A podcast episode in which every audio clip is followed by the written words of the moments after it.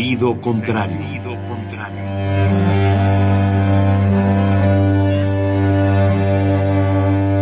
El Museo Universitario del Chopo presenta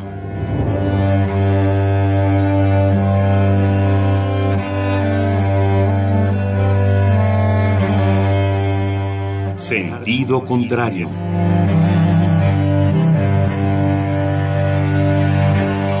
Una emisión de Marcelino Perelló. Producida para Radio UNAM, con la participación de Javier Platas.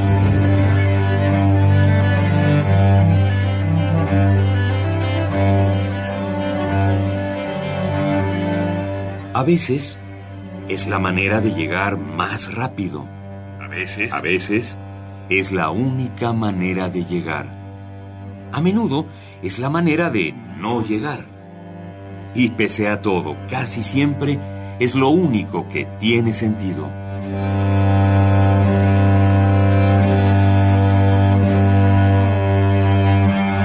Sentido contrario. Sentido contrario.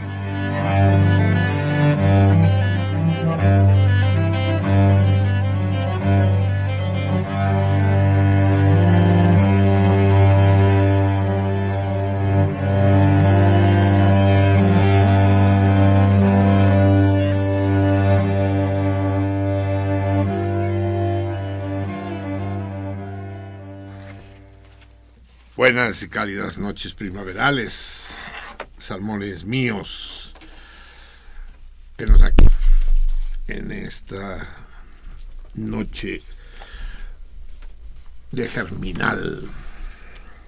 El nuevo, el nuevo, es nuevo, sí, es nuevo, pero también es nueve. Nueve germinal. Alnus, resulta que es un árbol que no no tiene un nombre preciso en español, a pesar de que sí existe en América y existe en el sur de Europa. El alnus, oln en francés, nueve germinal, alnus. Eh, algún tipo de alnus lo llaman alino en México, pero hay otros alinos que no son alnus. Eh, son árboles grandes, bellísimos eh, y de manera, de manera, de madera eh, muy especial. Eh, los alisos existen en todo el mundo. se usan para fabricar guitarras, sobre todo esas célebres guitarras, las Fender Stratocaster y las Fender Telecaster, ¿tú sabías de esas guitarras, Sí. Javier? Sí, ¿Sí son muy célebres? Pues sí. ¿Y sabías que están hechas de alnus? No, eso no sabía. De alinos. Debido a su tensión y tono balanceados. O sea, tú vas por el bosque y dices, mira un pino, mira un cedro. Se mira- cuenta que- Mira una guitarra. Se cuenta que Stradivarius, antes de cortar un árbol para sacar la madera para sus violines, sus violas, sus chelos, sus contrabajos, lo, lo, lo calaba. Se llevaba un martillito y, El, árbol vivo, en el tronco. Sí, sí, sí. le- y eso se cuenta, digo, no, no sé si haya sido cierto y si tenga algún sentido, ¿verdad? Pero que llegaba con su, su martillito y sonaba y escuchaba. Y entonces decía, este, y vámonos. Crán. Gran. y bueno, ve los violines, ahí están. ¿no? Ah, Ahí están, es una manera de decir que ahí están. Sí, dicen que lo, en Cremona, que era la ciudad de los lauderos, donde estaba el taller de Stradivarius, estaba también el, el taller de los grandes lauderos competidores, ¿no? Estaban los Amati y los... Había varios. Había No, pero los varios. tres menos menos eran... Amati. Y el tercero, no me acuerdo. ah, este, ahorita El- ay, sí, ahorita nos acordamos. O- empieza con G. Sí, creo que sí. El caso es que ese tercero que no nos acordamos, Guarneros. Guarneros, vientos, cabrón, esas, esas Vitaminas, hormonas sí, que sí. no fallen. Dicen que Guarnerius puso en la puerta de su taller, dice, aquí se fabrican los mejores violines del mundo. Y que a 20 pasos, a Mati, la puerta de su taller, puso, aquí se fabrican los mejores violines de Italia. Y que 20 pasos más adelante, Stradivarius puso un cartel en la puerta de su taller que decía, en este taller se fabrican los mejores violines de esta cuadra. Sí. Recuerdo que en mi juventud se inauguraron dos cines ahí por la Merced, por el circuito circunvalación, Calzada Villa, el cine Sonora y el cine Jalisco. Y la propaganda del cine Sonora era la pantalla más grande de México y la del cine Jalisco era la pantalla más grande de América Latina. Entonces tú podías escoger entre unas y otras. Buenas noches, salmones míos. Hoy estoy de mal humor porque se nos... Yo soy de mal humor y nuestro alipuso chileno, También. Antonio Mapusteca, va a estar de buen humor porque la invitada que teníamos prevista para el día de hoy se nos enfermó y no va a poder llegar. Y como el alipuso chileno odia a todos nuestros invitados, quien quiera que sea, los detesta, hoy va a estar contento. Vamos a hacer un enlace telefónico con Mónica Gustova, que es nuestra invitada. Eh, había de ser nuestra invitada, pero está enfermita en cama y solo vamos a poder hablar unos minutos por teléfono con ella nomás para que no se nos corte la regla. Eh, vamos a empezar pues. Ella es checa, Mónica Gustova, pero desde hace muchos años vive en Cataluña y por lo tanto habla bien español y hubiéramos podido hablar mucho de ella. Acaba de publicar un libro que son las memorias de la hija de Stalin. Ella conoció a la hija de Stalin en Estados Unidos y acaba de publicar Las Rosas de Stalin. Un libro del que ella y Colofón nos regalan tres ejemplares. Es un libro espléndido de la galaxia Gutenberg. Aquellos de ustedes que ya saben de libros, saben que son libros editados de manera magnífica. Libros bellísimos y de contenido que queda a criterio del lector, por supuesto. Para dar la bienvenida eh, a Mónica, que debe estar oyéndonos desde su hotel, vamos a escuchar música, música checa popular y contemporánea, eh, que es, es algo eh, difícilmente escuchable en nuestros circuitos musicales. Estuvimos escogiéndola, Estado Islámico y yo, y ella se inclinó por el grupo de Mijael, no sé cómo se pronuncia, Mijael debe ser como en alemán, ¿no? Mijael Kokap. ¿No? Kokap. Ajá, creo que sí es coca. Parece que sí. Mijael Kokap. Y es música extraña, sí. Ustedes que saben más de música que yo me dirán qué, es, qué género es esta chingadera, si es que posee algún género. Mijael Kokap va a, a tocar la composición praguense número 2 con su grupo que tiene guitarras, percusiones, Islata Emily Klinska, la soprano en la voz. Y con ello damos inicio a nuestro programa de hoy y damos la bienvenida a la distancia hasta su hotel en La Condesa a Mónica Gustova. Escuchemos pues cómo cantan los jóvenes checos de hoy.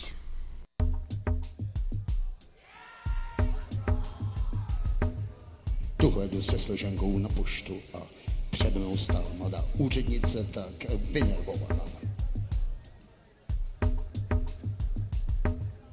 Pořád něco mumlala, vybuchovala jako sopka. Poštempl sem, poštempl tam. No, nebylo divu. Paní za připážkou Poštempl sem, poštempl tam. si opravdu dávala na čas. Tak jedem, jedem, kmitám, kmitám, ohnětem madam. Proč templ sem, proč templ tam? Dokouřit, dobaštit, dokecat a na přepážku. Je nás tu madam hejno husí. A každá už taky někam musí. Ostentativně si mě nevšímal. Baba. Fronta sem, fronta tam. Pohněte, madam. Hmm.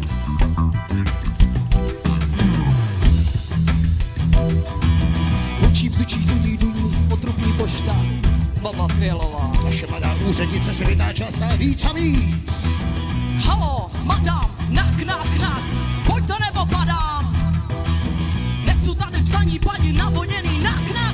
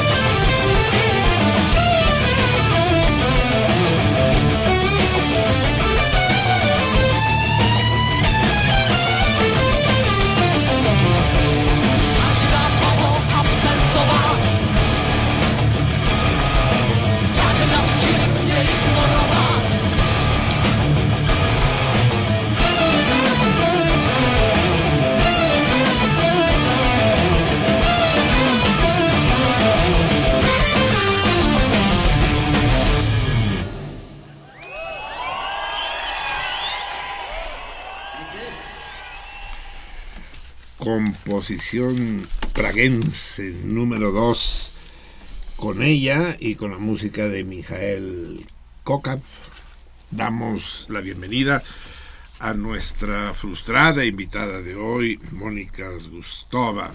Mónica, ¿nos estás escuchando, querida? No, no nos está escuchando. Es que son, eh, mis, mis técnicos son infalibles. ¿Cómo? Es, bueno, ya me avisarán cuando la tengamos al aire. Ahí sí. está. Bueno, Mónica, querida, Hola, qué, qué placer y qué tristeza. Qué placer tenerte en el programa y qué tristeza tenerte tan lejos. ah, bueno, quizás otro día, ¿verdad? O- o- otro día como si estu- como Sí. si vivieras a, a- a tres calles de nosotros. Te, te nos vas del país dentro de muy poco, ¿verdad? Sí, la verdad es que desgraciadamente el viernes ya me voy, sí. que será una lástima. Pero hoy te nos pusiste malita, ya no pudiste venir. Claro, qué pena, sí. Y nos, nos privaste del placer de tener a una checa güera y cuero en nuestro programa y además todo un personaje de la literatura eh, de la literatura universal, debo decir, porque tus libros han sido traducidos a una multitud de lenguas y tú misma te has encargado de traducir multitud de autores, Sí. tanto de tu país de origen. ¿Eres praguense, Mónica? Sí, sí, sí, yo nací en Praga y viví allí 16 años y, y, y entonces luego mis padres um, se exiliaron en los Estados Unidos y, um, y entonces yo he vivido más que la mitad, bastante más que la mitad de mi vida en otros países que no eh, Chequia. Eso. Y actualmente vives en Cataluña. Eh, sí, vivo en Barcelona. Eso. ¿Y hablas catalán? Sí, Ah, doncs farem l'entrevista en català, perquè és pero molt... es que ningú entendrá. Aquest, aquesta és la gràcia, que no ho entengui ningú. pero No. ya, pero eh, eh, deixaran d'escoltar. és mateix. Mónica Sustova. Ella vive, sí. eh, estás casada con un catalán, ¿verdad, Mónica? Sí. Eso. ¿Y, y cómo te tratan los catalanes? ¿Cómo La verdad es que muy bien, mira que todavía no me he ido, ¿eh? O sea que mis padres se exiliaron de Chequia, pero no me he exiliado de Barcelona, eh, eh, sigo viviendo allí muy a gusto. A ver, ahora que se independice Cataluña, a ver, a, a- a ver si no es necesario que te exiles otra vez. Bueno, porque- esperemos que no, yo creo que está como bastante lejos la cosa. ¿eh? Así es. Querida Mónica, Mónica escribió una serie de novelas eh, prometedoras, La mujer silenciosa, Jardín de invierno, La noche de Valia. ¿Valia se pronuncia? Sí, La noche de Valia. Ha ganado numerosos premios y ha traducido a grandes autores checos y rusos como Václav Havel o Anna Akhmatova, que ya son palabras mm, mayores. Eh, y mañana presentará su libro, el libro del que teníamos que hablar hoy aquí y del que apenas podremos anunciar su existencia, Las Rosas de Stalin, que es exactamente tu, eh, tus vivencias al tratar a la, a la hija de Stalin, ¿no es así? Sí, sí, sí, sí, sí, eso mismo. em, es, em, es básicamente es un libro que se basa en el exilio de la hija de Stalin eh, de Moscú a través de la India a los Estados Unidos. O sea que la misma ruta que mis padres tomaron desde Praga a través de la India a los Estados Unidos. Eh, dime, antes de que nos hables de Svetlana Sí. Alieva, dinos, eh, ¿por qué se exiliaron? ¿Cuándo se exiliaron tus padres de, de Eh, pues mi- Checoslovaquia? Mis padres se, se, eh, se exiliaron en los 70, a, la- a mediados de los 70, eh, con sus dos hijos adolescentes eh, de Praga, mm, que se fueron con un viaje organizado, eh, porque irse como de una manera clara eh, no era posible, o sea que tenía que ser como clandestino. Y te voy a decir una anécdota, que del viaje organizado a la India solo regresaron, de 60 personas, regresaron cuatro a Praga. Así funcionan las cosas. Hay, hay aquella ocurrencia, aquel chiste que dice que es una orquesta de cámara soviética. Dice, un- es una orquesta sinfónica después de una gira por los Estados Unidos. Exacto, ¿ves? Pues es eso. ¿Y qué, ¿Y qué es un solista soviético? Dice, es la orquesta de cámara después de una gira por Europa Occidental. Exacto. Así pasó contigo, pues de muy joven tuviste que alejarte de tu patria natal y no has vuelto nunca. Sí, voy volviendo siempre. La verdad es que la primera vez que volví fue como 10 años después eh, de irme. eh, para Fui para entrevistar al premio Nobel eh, de Literatura Seifert, um, eh, que me envió el, la- el periódico El País de- desde España. Ah, porque también eres colaboradora en el país, exacto. Ah, yo sobre todo soy colaboradora del país, sí, sí, sí. También practicas el periodismo, eres Eso mismo, sí, sí, sí, sí. sí. multifacética. Eh, sí. Eh, dinos- Que soy- sí. Ah, perdón, te interrumpí. No, nada, nada. No, te, te preguntaba, eh, eh, Svetlana murió ya hace años, ¿verdad? Tú la conociste. Eh, no, Svetlana murió hace pocos años, murió hace cuatro años y medio. Ah, apenas, sí. Sí, a finales del 2011, sí, sí, sí, sí. ¿Y tuviste oportunidad de conocerla a fondo? Eh, No, la verdad es que eh, yo conocía su- eh, conocí sus libros, pero justo antes de que ella muriera, o sea que ya no estaba a tiempo de conocerla personalmente. Ah, ya. Y, y a través de sus libros tú pudiste establecer este, este, ¿qué es eh, Las Rosas de Stalin? ¿Es una novela? ¿Es una, Es una novela, sí, es una novela que eh, porque mm, yo me decidí por, por una novela y no por una biografía, porque quería retratar el personaje desde dentro, como revivir sus propias vivencias y sus propias experiencias, sentimientos, sensaciones, todo eso que, em, que una novela se presta mucho mejor. Y em, entonces, eh, claro, yo quedé como muy seducida por los libros de, Svetlana y mm, me pareció como entenderla bien, entender su personalidad. Um, o sea que intenté entrar dentro de ella, aunque también es verdad que hice un poco de investigación, eh, tanto en Moscú como en Nueva York y en Princeton, donde ella vivía con gente que, que la había conocido y que me dieron muchas pistas sobre su personalidad. Ah, ya. Y, eh, y de, de alguna manera entonces te sedujo su personalidad, que debe haber sido una personalidad compleja, no debe haber sido una mujer sencilla, ¿no? Después de la vida que tuvo. Sí, la verdad es que fue una, perso una persona eh, bastante contradictoria en todo, eh, una persona en el fondo buena, muy buena, pero eh, también con algunos, mm, de vez en cuan- cuando algunos, algunos deseos de castigar y algunos deseos de, bueno, eh, por ejemplo, una de las grandes contradicciones que ella tenía era con su propio padre, porque el padre, para ella, por una parte, la racional, ella sabía que él era un gran dictador que había hecho matar a eh, decenas de millones de, de personas, más que Hitler. A veces esto no se sabe, ¿no? Y claro, Svetlana esto lo sabía. Y por el otro lado, era su padre, ¿no? Es muy fuerte esto.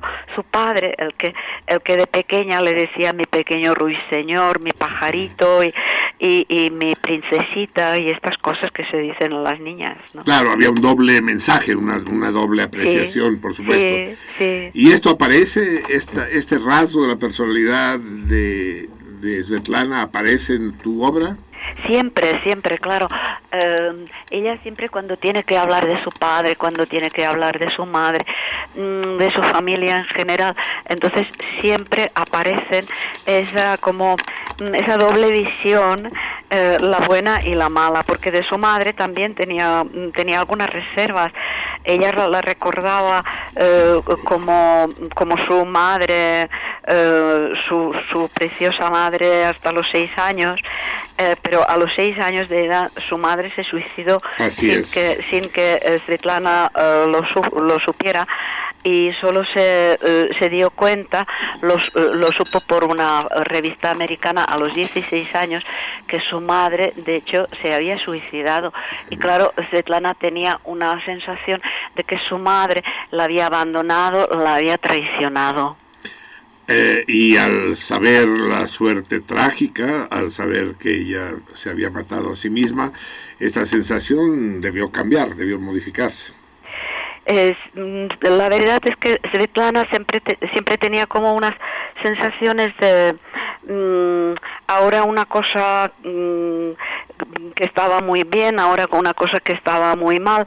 Eh, no no estaba no tenía unas sensaciones muy claras de nada. Incluso sobre sus propios hijos eh, los abandonó eh, para irse como hacia hacia la libertad, ¿no?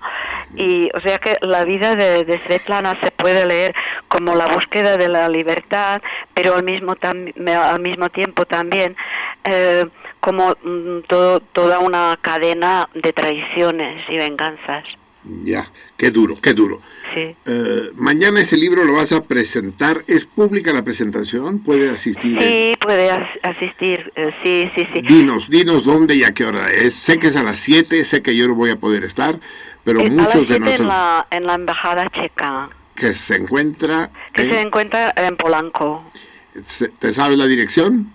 No, no lo sé No, exactamente, pero pero, bueno, claro, figura en internet. Claro, lo, lo, lo encontrarán rápidamente. Sí. Dime una, una duda que he tenido siempre. ¿Por qué, ¿Por qué le llaman ustedes República Checa y no Chequia a tu país? ¿Por qué no simplemente Eh, Chequia? bueno, República Checa es oficial y normalmente se dice Chequia, claro, todo el mundo dice Chequia. Chequia, exacto. Sí, sí. Mónica, es un enorme placer haberte tenido estos minutos, aunque sea una probadita. Me los llavis, como decimos en Sí. catalán, en los labios. Pero, pero al menos eh, quiero quedarme con la promesa de que en tu próxima visita a nuestro país, y que sea muy pronto, no dejarás de visitarnos y de poder dar la vuelta, no solo en torno a Svetlana, sino en torno a este arcoíris de personajes que pueblan tu obra literaria. Sí. Es un, es un enorme placer. Dime, dime una última, pre- una última Dime. cuestión. Tu libro, eh, tú lo consideras, es, es muy crítico respecto al, al papel de Josip Vissarionovich, sin duda, pero ¿lo consideras una obra anticomunista? Em, yo no lo diría de, de- de- esta manera. Yo lo que estoy intentando hacer es eh, retratar la historia eh, tal como tal como la retrata Svetlana misma a través de sus propias de sus propias vivencias. O sea que en algún sentido puede serlo, pero en otro sentido, por ejemplo, Svetlana estaba perseguida por la KGB o digamos que la KGB se la utilizaba, pero también al mismo tiempo en un, en una cierta época estaba perseguida por la por la CIA en Sí, Estados sí, Unidos. exacto. O sea que digamos que eh, intentó siempre ser parcial y, y nunca imparcial. Exacto, o sea que tu, tu, tu novela es una novela... Al, revés, que intentó ser imparcial, Sí, sí. perdón, lo he dicho al revés. Lo dijiste, o sea, hiciste un lapsus freudiano. Sí, eh, pero entonces tu novela refleja esa complejidad, ¿no? Esa Es complejidad. totalmente, es una novela de complejidades, de, que no, no, no son cosas unilaterales, todo lo contrario. No es un manifiesto, digamos. No, para nada, para Exacto. nada. Mónica Gustova, fue eh, un enorme placer tenerte aquí y espero que, como te dije antes, podamos conocernos en persona muy pronto. Yo también lo espero y te lo prometo que, que la próxima vez eh, vendré personalmente.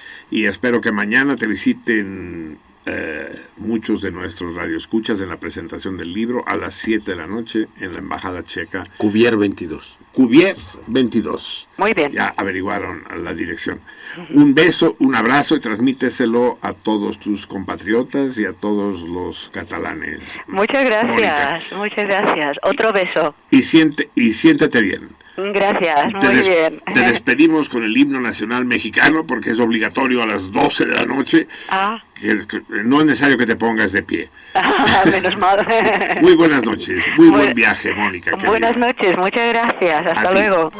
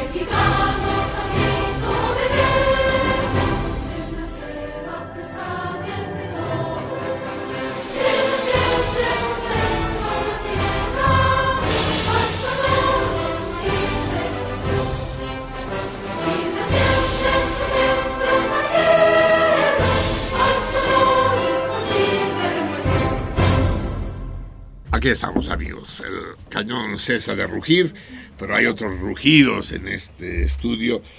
Nos acabamos de despedir de esta mujer que parece, a pesar de que sin duda debe tener por su historia, por su vivencia y por el personaje al que se refiere, un, un fuerte dejo antisoviético y anticomunista.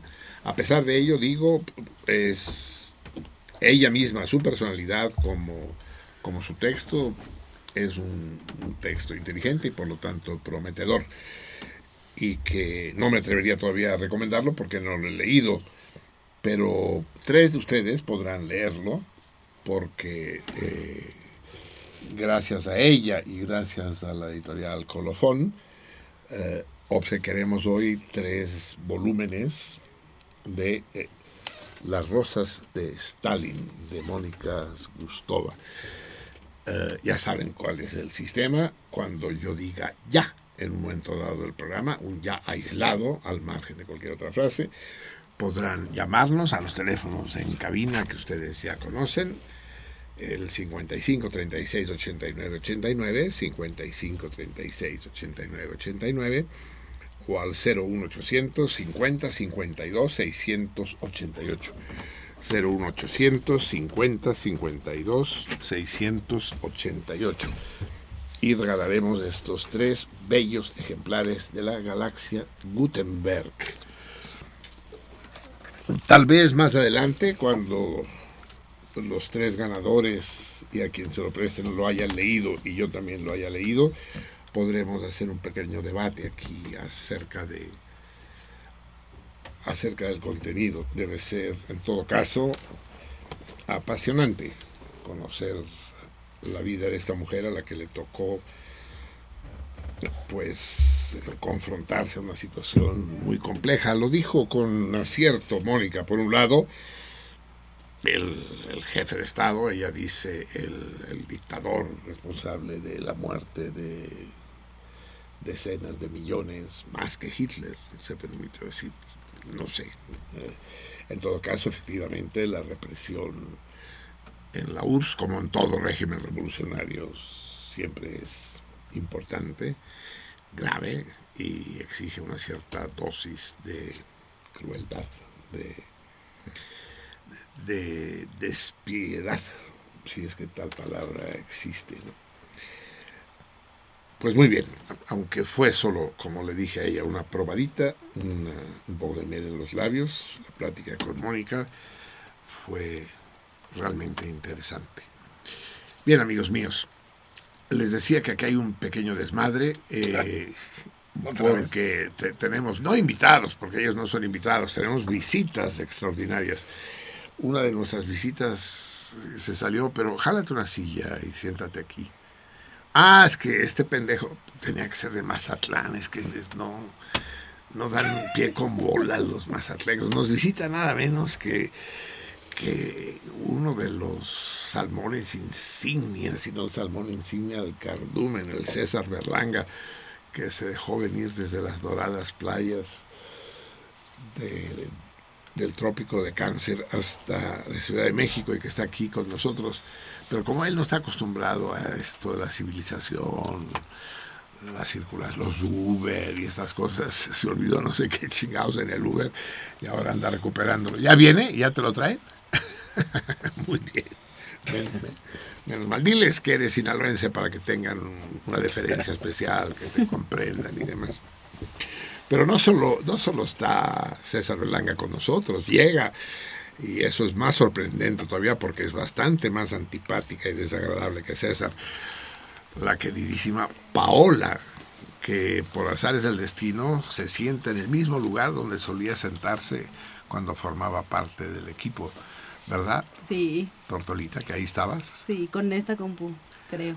No, no era la misma, no. pero era, pero era algo posiblemente así. una parecida.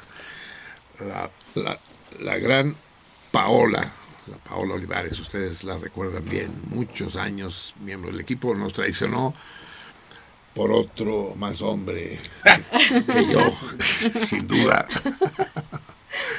Y, y, y, para acabar de, de, remachar la humillación, nos lo refriega en la cara y nos trae aquí al, Al imperfecto. al imperfecto, al, a Manuel, eh, que es quien nos la robó. Eh, malvenido, Manuel. No, bienvenido, bienvenido a pesar de todo. Mientras nos trates bien a Paola, te querremos mucho. Eh, Manuel y Paola se van a casar. Sí. ¿Por qué chingados? O sea, qué puta necesidad. ¿Por qué di? Pues porque ¿Qué tiene que ver el Estado? ¿O ¿Se van a casar por la iglesia o por lo en civil? Por las dos cosas. Ay, no. Por las tres, ¿no? Por las tres. ¿Cuáles son? ¿Cuáles son? Por la iglesia, por el civil y por lo pendejo. Así es. Sí, eh, que ¿eres de familia creyente, Manuel? Sí, Entonces, para... ¿Y tú eres creyente? también. Ah, no, pues entonces ya ni pedo, sí. Que Entonces, Dios los bendiga. que Dios, que el Dios en el que crees los bendiga, sí. Y que, y que funcione. Luego la creencia funciona. ¿eh? Es decir, el solo estar convencido de manera auténtica. La de- fe, Marcelino. La fe, la fe, la fe. Mueve montañas, por lo visto mueve viejas también. Eh, Manuel, ¿tú eres de dónde? Del estado de San Luis Potosí. De San Luis. Pero ustedes se conocieron y viven en... Las Margaritas en San Luis Potosí. Ah, en San Luis. Yo Sí. te hacía a ti en Querétaro, en Guanajuato. ¿Dónde vivías tú? ¿En San Luis? ¿Desde siempre? Sí, Bueno, desde siempre, desde hace un... ¿Cuánto? Dos años. dos años. O sea, antes estuve en Chiapas, pero después ya me fui a San Luis. A las Margaritas. Sí, Las Margaritas es una comunidad que está como a hora y media de Matehuala más o menos, como al norte de San Luis Potosí. Qué chingón. ¿Y se van a menudo al, al peyote? Pues ahí está. Pues sí. Pero no, ¿eh? ¿No? No. O sea, este es como, pues está muy en contacto porque toda la gente es como, siempre van a eso. Pero, por ejemplo, no, yo no, o sea, pues ahí estoy dando clases de, soy maestra rural. Pero Órale. no es como que tenga tanta la onda del peyote, sino más bien como me gusta estar ahí y haciendo esa chamba, ¿no? ¿Y tú, Manuel, qué, a qué te dedicas? Guía turismo. Guía de turistas. A los que van al peyote. los llevas a, a Estación Guale y le "Ay, vámonos. de ahí para de ahí, de ahí pa el Real. Qué padre, qué gran noticia. Eh, es, es una buena noticia el, el que les vaya bien. ¿Y dónde ¿Te se ves? van a casar? Bueno, el, el civil va a ser aquí en el DF el jueves, porque mi familia pues está aquí y todo eso. Y ya la otra en, en agosto, pero ya en Margaritas, con Es. botas y sombrero, ¿eh? Sí, hay que llevar bota de sombrero. Y el jueves, para que los... Yo, yo no voy a poder ir, nosotros no vamos a poder ir, pero... eh, pero dilo, dilo, sí, dilo en público, ¿no? Para que tus amigos y tus admiradores secretos puedan llegar.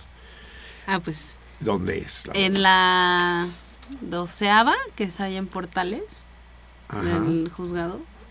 De, No sabes bien. no, yo sé, yo sé, yo he estado en esa delegación, pero no me acuerdo. es Bretaña, la calle es Bretaña y Tlalpan.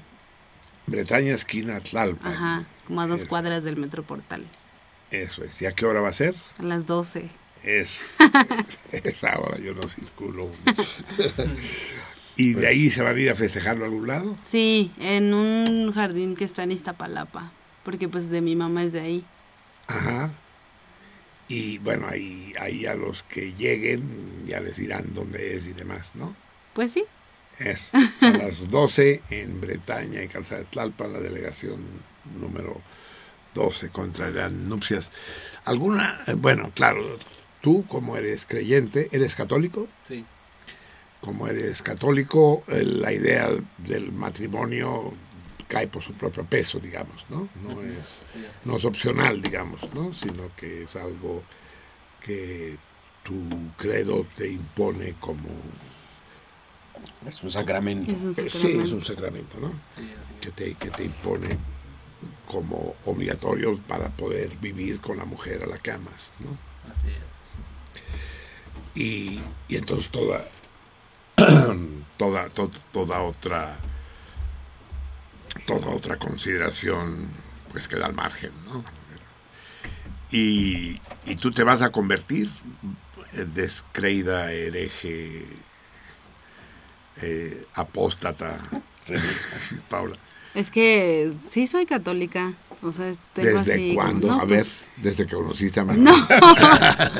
No. O sea, no, sí, de- o sea, de niña así como me bautizaron y todo eso. Eso, exacto. comunión. o sea, Hice la primera comunión. entonces Naciste sí. en el seno de una familia católica. ¿no? Pero fue bien chistoso porque yo aquí en el DF pues nunca iba a la iglesia, la neta me daba mucha hueva. Pero cuando llegué a Margaritas conocí a un padre que era súper chido, así. Súper padre. Súper padre, ¿no? Que por cierto ahora ya no está. de los que violan niños, todo. No, o sea, un güey como, como que era muy, pues no sé, o sea, explicaba las cosas como, como con mucho amor, ¿no? O sea, como sin tanta dureza, ¿no? Sino con algo más claro, ¿no? Algo más suave. Que además también la gente en comunidades, porque allá los padres van una vez al mes a, a la iglesia, a la comunidad, no es que haya cada ocho días ni diario. Claro, porque no hay, no hay un cura de, No. de guardia, digamos. No hay un cura en el municipio y ese se encarga de ir a los ranchos, ¿no? Eso. Entonces, pero él era como eso, ¿no? Como muy claro, como muy, con mucho cariño. Entonces, como que ahí entendí, ¿no? Como un poco más las cosas y me gustó. O sea, como que lo sentí más sincero hasta de mi parte, ¿no? De decir, pues sí. Antes de conocer a Manuel, ¿eh? Eso. Te reconquistó, digamos. Sí. Pues es, es muy padre. Igual organizamos una excursión en masa del Carmen. Les caemos ahí en bola. Sí. Eh, no, no para la boda, digamos, pero por, por la ocasión más propicia que se nos presente. De todos modos, era una fiesta que hayas venido y que hayas traído a tu enamorado, Sí, que lo conozcamos y le... A ver, Manuel, si nos entendemos tú en este momento, si has entendido un poco la situación, a lo que deberías venir es a pedir la mano de Paola. Porque te la tenemos que conceder, aquí tiene que haber una discusión en el Así cardumen es. para ver Yo no si, entiendo si el te consideramos de un buen partido o no. Bien. Que, es- Felicidades, Ay, que la de ustedes sea una relación, duradera. no sé si duradera, pero lo que dure, Que dure, dura. sí, que dure, dura, pero no, que sea intensa, que sea vital, que, que, es- que sea propiciatoria, que, que, los, que los construya como seres humanos, como habitantes de este mundo y de esta maltratada patria, ¿no? Sí. Desde un lugar tan insólito y tan alejado del mundanal ruido como es el desierto Sí. de Margaritas. Qué chingón que están aquí. Tenemos en la línea amigos míos, se van a quedar un rato con nosotros, ¿no? Sí. A huevo. Eh, tenemos en la línea, hoy tenemos a nuestro capsulista de turno, que es el doctor Raúl Moreno Wonch, este hombre polifacético y, y polémico, cuya especialidad en medicina es poner el dedo sobre las llagas. Supongo que se debe... ¿Yagólogo? Sí, digitoyagólogo. Ah, antes tengo que decir el torito. Bueno, digo el torito rápidamente, pero ya después abundo más en el torito. ¿eh? Pero es que ya tenemos la línea, no quiero hacer esperar a Lebrán, como le llamo yo a Raúl.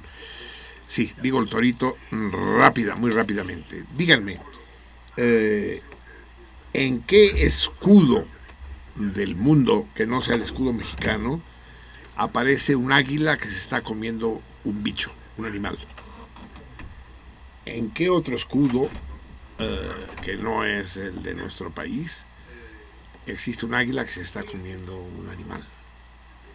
Díganmelo, ya saben, les acabo de dar el teléfono, se los repito, 5536 8989 5536 8989 o 01800 50 52 688 01800 50 52 688 o bien escríbanos a nuestra hotline de Twitter con, con la Vica que los recibirá con su con su iba a decir con su voz sexual no su, su, su voz no la, se, y dije sexual en lugar de sensual puta estamos de lapsus hoy.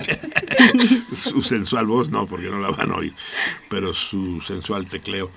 En, en la salmoniza la guion bajo salmoniza en Twitter. Hagan sus comentarios públicos si así lo desean pero la respuesta al torito háganlos por DM eh, mensaje directo mensaje discreto O si no, en Facebook, a La Salmoniza, La Espacio Salmoniza, sin guion alguno, donde les atenderá la igualmente sensual, laberíntica Adriana, y, siguiendo la misma técnica. Los mensajes háganlos abiertos, públicos, y las respuestas al torito de manera clandestina, en inbox, mensajes privados. Después les repito el torito con más cuidado, pero nos está esperando Raúl Moreno, que siempre nos sorprende con comentarios para los que nunca estamos preparados. Raúl, querido. Marcelino, buenas noches. Buenas noches. Pues yo aquí un- una vez más estoy impregnado de, de contrarismo, es decir, de, de, de- de apegarme estrictamente al sentido contrario del programa que encabezas. Y, y entonces mi comentario pues va a ser en sentido contrario, una vez más. ¿Cómo ves? Entonces... Me parece excelente, a priori.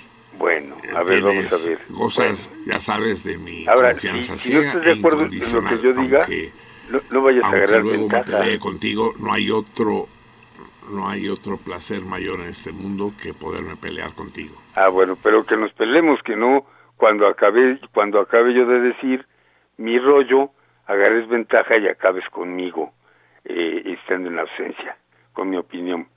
Porque mira, el tema que yo hoy quiero abordar es obligado, por lo demás, es esta sensacional, este sensacional acontecimiento que ha tenido lugar hace unos días en Cuba, en nuestra queridísima Cuba, cuando el presidente Obama visitó la isla y realizó ahí una serie de actividades que cuyo sentido estamos obligados a desentrañar. No simplemente a reaccionar emotivamente frente a ellos porque eso no nos resuelve nada sino meternos entre en, en los entresijos de, de los hechos y tratar de ver cuál es su sentido profundo. Y en ese, eh, y, y por eso mismo yo me veo obligado a meterme un poquito en la historia brevemente porque ya lo dijo aquel señor importante que la política sin historia es mala literatura eh, y Cuba fue el último país de América Latina, el penúltimo, mejor dicho, en alcanzar su independencia porque falta un Puerto Rico, hay que ser pertinentes en ello. Falta la independencia de Puerto Rico. La independencia de Cuba fue tardía y fue interferida además por una guerra, por una guerra de intervención, una guerra de agresión de eh, Estados Unidos contra España para meterse e interferir la independencia de Cuba y que la y que Cuba naciera la vida independiente con un baldón, con un baldón de eh, dependencia, eh, un baldón neocolonial eh, de los Estados Unidos, no la famosa en- en- enmienda Platt que depositaba la soberanía de la isla en, el gobierno norteamericano. Eh, y de ahí pues viene el- la razón profunda de la lucha que después desarrollarán o llevarán a su culminación los eh, miembros, el pueblo cubano encabezado por eh, el movimiento 26 de julio, que a su vez estaba dirigido por eh, Fidel Castro, Raúl Castro, Camilo Cienfuegos, el Che Guevara, en fin, una playa de, luchadores eh, revolucionarios. Eh, cuando, pero el, el movimiento revolucionario de Cuba, el, el gran programa que anuncia Fidel en su discurso, La historia me absolverá, era un- una proclama de independencia, de soberanía nacional y de justicia social. Ahí no se hablaba propiamente de socialismo. El socialismo como doctrina y como eh, posibilidad práctica fue el recurso que utilizaron los revolucionarios cubanos para sacar adelante el gran designio histórico que tenían por, por, consigna, que era alcanzar la soberanía, el- la soberanía del pueblo cubano, el ejercicio de la soberanía de la autodeterminación. Y eso fue lo que trataron de impedir los Estados Unidos cuando eh, en- entablan las disputas con Cuba. La primera gran, la primera gran medida fue eliminar la cuota azucarera cuando eh, eh, ahí no había problema de derechos humanos ni de democracia, porque la democracia no la iba a representar Batista, ¿verdad? Entonces cuando Cuba cuando la, la revolución cubana derrota a Batista y empieza a establecer medidas elementales de reparto de la riqueza, la reforma agraria, algunas nacionalizaciones, Estados Unidos se viene encima y les quita la cuota azucarera, porque estaba afectando sus intereses materiales, no los derechos humanos de nadie. Entonces esa es la primera patraña que hay que quitar de encima. La intervención norteamericana en Estados Unidos nunca tuvo como propósito defender los derechos humanos de nadie. Tenía como propósito acabar con los derechos nacionales del pueblo cubano. Y esa fue la misma, eh, el, mismo propósito que se eh, que tuvieron lo- los gobiernos norteamericanos sucesivos al establecer el bloqueo y al mantener la actitud agresiva contra Cuba. Cuba duró muchos años, varias décadas en esta situación, fue ganando espacios en el mundo, sobre todo latinoamericano, y en los últimos años vimos cómo la posición norteamericana se vio aislada en el mundo, en las votaciones de las Naciones Unidas y en el contexto latinoamericano, cuando ningún país de América Latina ya sostuvo las conductas agresivas o respaldó las conductas agresivas de Estados Unidos. Estados Unidos estaba aislado. Esa es la una de las razones principales que llevaron a- al gobierno norteamericano de Obama a modificar su conducta frente a Cuba, porque estaban totalmente aislados. Y en Cuba, evidentemente, por la- el propio impulso de la revolución cubana, requería establecer una serie de cambios, de reformas que llevaran a, resolver los problemas propios del desarrollo de Cuba eh, y ellos no, no querían quedar al margen. Y entonces vino la, la, la, la maniobra de Obama y de su gobierno para eh, reconocer a Cuba, que vino, lo cual vino a significar un gran triunfo de Cuba, el reconocimiento de su autodeterminación, pero un gran triunfo de América Latina, porque fue el reconocimiento a la autodeterminación de los pueblos de América Latina, que en su momento solo hubo un país que lo, de- que lo defendió, que fue México, ese, ese derecho supremo de los pueblos. En América Latina, frente a Estados Unidos, el único país que lo defendió fue México cuando Cuba fue objeto de la agresión de Estados Unidos. Y este hecho de que viene a, culminar esa lucha eh, es, eh, eh, eh, representa pues un triunfo en primer lugar del pueblo cubano desde luego pero también del pueblo de México y de los pueblos de América Latina hoy lo que lo que sí que pues desde luego no va a ser eh, miel sobre hojuelas como dijera con alguna gracia alguien por ahí sino que viene desde luego una nueva lucha una nueva etapa de la lucha donde de- eh, se va a volver quizá en algunos aspectos mucho más intrincada, mucho menos romántica, pero igualmente ardua. Porque además eh, los, los temas de la, de la- del, del desarrollo, los temas de la modernización de las sociedades, los temas del, del, del progreso social, no se resuelven solamente con fórmulas y con sentimientos, se resuelven sobre todo con el desarrollo de las fuerzas productivas. Eh, y en ese sentido, Cuba tiene las necesarias relaciones de producción, relaciones sociales, que le van a permitir afrontar ese desarrollo en mejores condiciones que otros pueblos, defendiendo su soberanía, su libertad, su identidad y representando una eh, eh, ventaja su- eh, pre- suprema para la lucha de los pueblos de América Latina. Eh, quiero decir entonces, para terminar, que lo que ha ocurrido con lo que está ocurriendo en Cuba es un acontecimiento de la mayor importancia y que requiere de un análisis profundo y desde luego no abandonar el espíritu romántico que tuvo la revolución cubana y que lo seguirá teniendo, por Dios, eh, pero sí apoyarse básicamente en el análisis histórico y en la reflexión política. Marcelino, buenas noches, buenas noches al auditorio.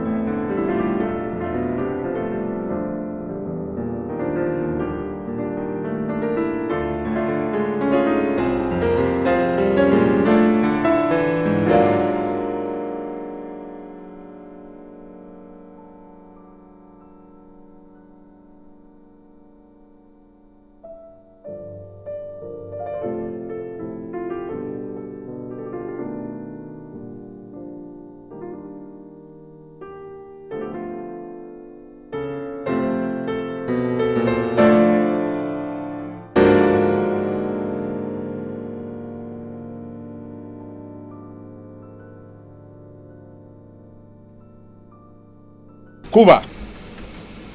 En la voz y el pensamiento de Raúl Moreno Guonche, uno de los analistas más clarividentes de nuestro país y además más comprometidos. Cuando escucho a Raúl recuerdo aquel gran verso de Gabriel Zelaya que dice, maldigo la poesía concebida por, como un lujo cultural por los neutrales, maldigo la poesía de quien no toma partido. Eh, no es poesía lo que hace Raúl, aunque algo tiene, sí, de, ritmo y de pazos, de sentimiento, pero Raúl toma partido. Y efectivamente su apreciación de la visita del presidente de Estados Unidos a la República Socialista de Cuba tiene, tiene todos los visos de la problemática que se abre a partir de ahora. Es decir, ustedes han oído hablar este concepto del fuego amigo, ¿no? De bombardear a los amigos. Pues también existe el otro, el abrazo enemigo, abrazar al enemigo. Y mucho me temo que la visita de Obama, eh, aunque no lo dijo con estas palabras, Raúl lo sugiere, es un, brazo, un abrazo al enemigo.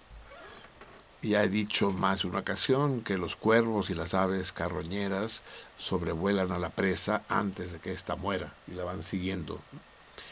Esta vez el cuervo se posó. Y yo creo que la visita de Obama en las postrimerías de su mandato como presidente eh, no tiene otro fin que el de pasar a la historia como el hombre que doblegó a Cuba ya que no pudieron hacerlo por la fuerza de las armas, por el bloqueo, por la insidia, eh, lo haremos con espejitos a los indios y caramelos en la boca.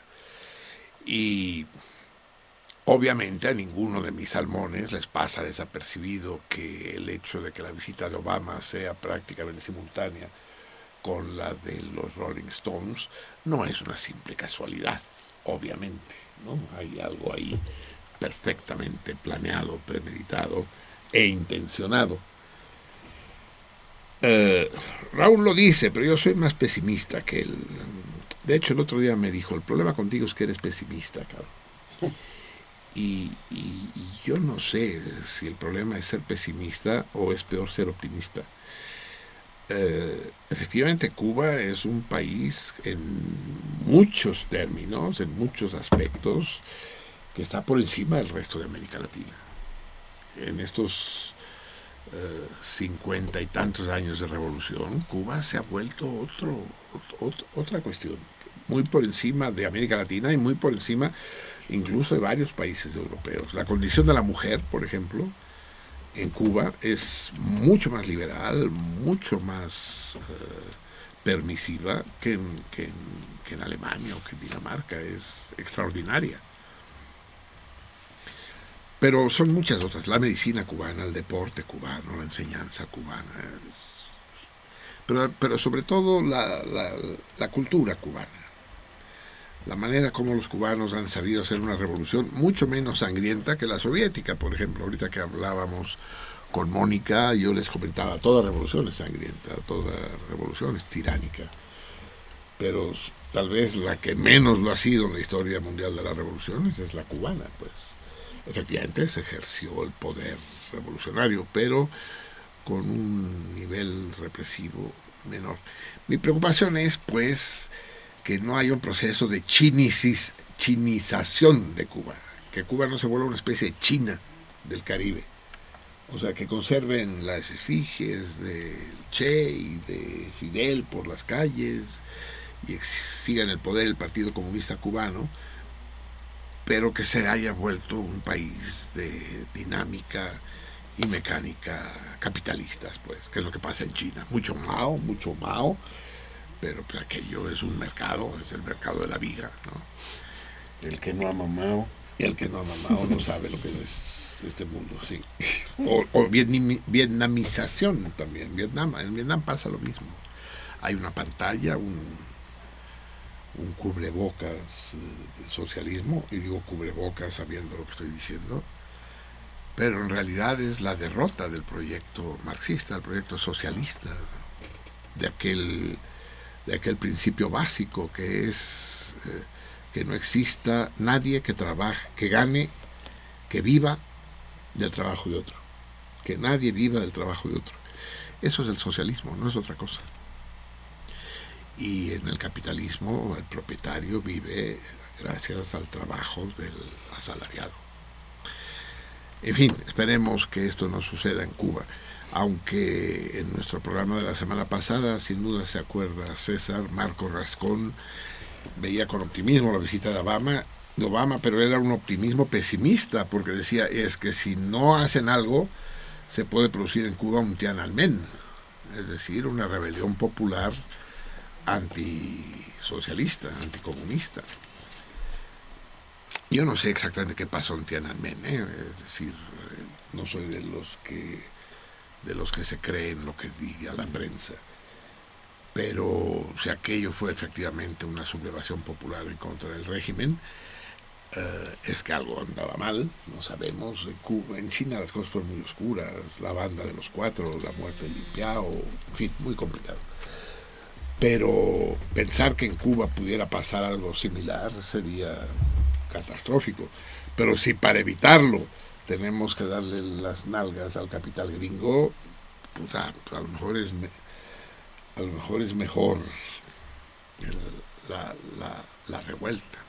En fin, amigos míos, es toda una discusión la que plantea Moreno Wonch el día de hoy. Ah, después de su intervención, escuchamos dos de las variaciones de Resky. Revsky. Resky, este gran compositor gringo. Eh, De apellido polaco. de sí, solo los polacos pueden pronunciar una cosa así. Ah, ah, variaciones acerca del tema del pueblo unido jamás será vencido, interpretado al piano por Marc-André Amelán. Continuamos el programa, amigos míos. Eh, tenemos muchas cosas de las que hablar hoy. Eh, Vamos a hablar primero, repetirles el torito del día de hoy, que dije con mucha prisa antes de la intervención de Lebrán. El torito es el siguiente. ¿En, en qué otro escudo del mundo, que no sea el escudo mexicano, aparece un águila devorando un animal? Bueno, con, con un animal en el pico, pues. Supongo que lo está devorando, ¿no? No lo está No lo está transportando. ¿En qué otro escudo que no es el escudo mexicano aparece un águila devorando un bicho? Contéstenme, contéstenos al 55 36 89 89 o al 01800 50 52 688 a Twitter la guion salmoniza o eh, Facebook la espacio salmoniza. El premio de hoy será eh, eh, un pastel, pero qué pastel, un pastel de nuestro, nuestras reposteras, escultoras o escultoras reposteras. ¿Se acuerdan aquellos de ustedes que estuvieron en el aniversario? Ese salmón que nadie, na- nadie le daba eh, el corazón para partirlo, tuvimos que llamar a un verdugo profesional para que lo decapitara.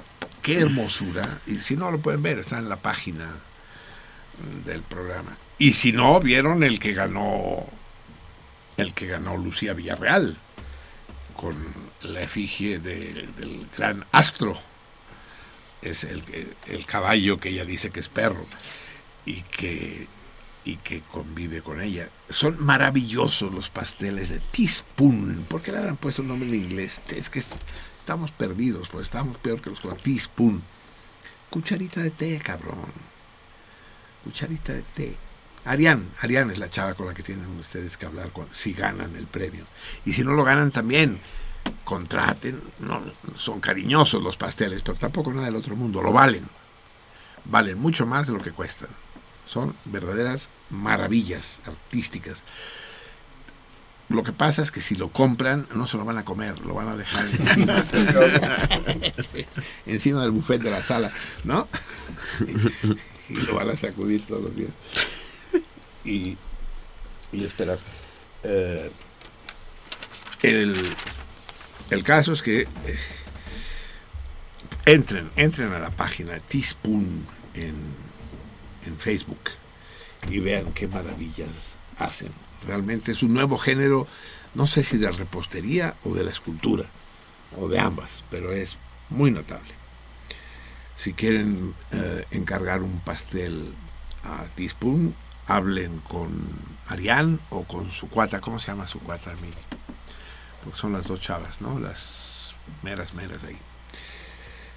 No me acuerdo. Arián o su amiga. Al 55. ¿Ese 55 es porque es celular 3 o porque es de la Ciudad de México? Es el pedo. Yo creo que es el único país del mundo donde tenemos este pedo, que tenemos que decir si un teléfono es celular o no es celular. Ya, quiten esa chingadera de, de- de 044 y 045, pero un iPhone no, y ah, chingada, qué desmadre. Ah, Sí. Fabiola Orozco López. Ah, Fabiola, exacto. Fabio, con Fabiola fue la que hablamos nosotros. Así es. Pero, pero Ariane es la que nos atendió después. Ujú. 55, ustedes verán si es celular o no. 55 63 83 69 32. Tispun, Arián, Fabiola. 55 63 83 69 32. Bien, amigos míos. Avanti Popolo, a la Riscorsa. ¿Qué nos dice nuestro radio escuchas, Javier? Everardo López, señor Perelló, la boxeadora capitalina Alejandra La Tigre Jiménez, en el pasado 18 de marzo se coronó campeona mundial de peso completo del CMB. Es la primera campeona mundial femenil que se declara abiertamente como lesbiana. ¿Qué opina al respecto? ¿Al respecto de qué? ¿De que se coronó? ¿De que sea boxeadora de peso completo? Es que el boxeo femenino no es muy fuerte, amigo mío. Eh, me parece una perversión. Yo me acuerdo que había un cabaret en México, en mi juventud, que se llamaba El Perro, eh, que estaba sobre San Juan de Letrán, y era muy cachondo porque las viejas boxeaban. Entonces iba uno a excitarse, pues, ¿no? Era, era, era como porno. Porque hay, hay, hay, un problema con el boxeo femenino, y ese problema se llama tetas. A las viejas les duele cuando les pegan en las tetas, ¿no? ¿Viejas presentes? Sí. Sí. Es como los huevos nuestros, digamos, ¿no? Pues Entonces, sí, entonces si en el Duele. boxeo masculino se prohíbe pegar en los huevos, en el boxeo femenino debería prohibirse pegar en las tetas. Pero entonces, ¿cómo funciona ese boxeo? ¿A rodillazos entre las piernas? ¿Es que sí se valen? ¿O cómo? No sé, no sé.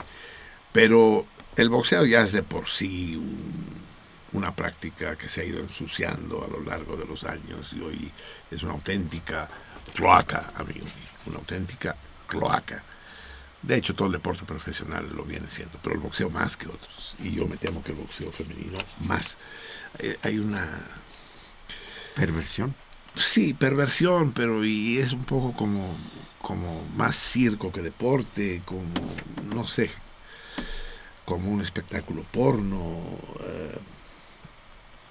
eso se ve sobre todo en Estados Unidos, porque nuestras boxeadores en general son gachas. Pero, pero las gringas no, son cueros y la chingada. ¿no? Y yo no sé, eh, Alejandra, la tigre Jiménez. Dice la tigre, no la tigresa Jiménez. Y cuando dice peso pesado, Everardo, ¿a qué? que será igual que los hombres, de más de 80 kilos. ¿No? ¿Tienes idea? No sé, pero de todos modos, son tan pocos los éxitos, los éxitos internacionales de los que podemos vanagloriarnos los mexicanos, que no podemos no disfrutar que ganar un campeonato mundial, aunque sea de boxeo femenino y del Consejo Mundial de Boxeo.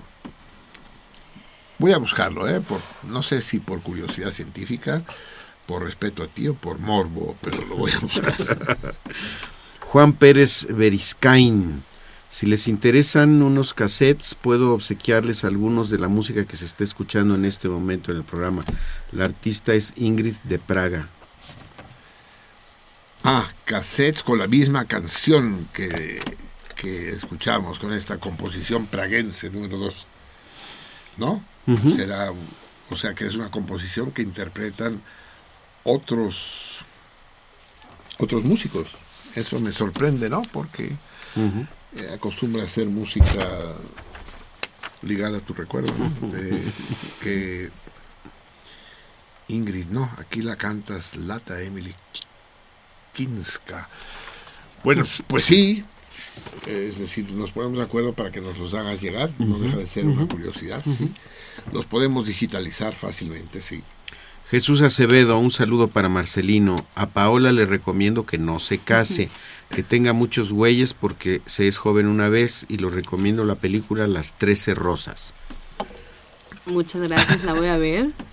Menos mal que, que lo Casada. en el momento. Casada. Casada, ya casada. con marido. Ya la ves a la Paola viniendo dentro de cuatro años con su marido, con los, con los gemelitos en los brazos. Los triates. Y los triates. Gorda y fea. Ay, no, ¿por qué? De pura, pura tiña, pura envidia. ¿Qué, ¿Qué tenemos en Twitter, Miri? Pues solamente dos comentarios. Es Alberto Heredia. Buenas noches al Cardumen. Aquí en el paso de lista. Muy interesante la cápsula del día de Raúl Moreno Wonch. Eh, Carlos Juárez les manda un saludo, otro salmón de San Luis Potosí. Eso. Y bueno, Saludos. también nos, San pregun- Luis. em, nos preguntó, bueno, nos escribió PDI Proyectos sobre la música que pusimos al inicio del programa y bueno, ya le dije que que sí, es composición praguense número 2, interpretada en principio compuesta, a pesar de lo que nos dice nuestro amigo que nos ofrece los cassettes, eh, Juan Pérez, ¿no? Sería composición praguense número 2 de...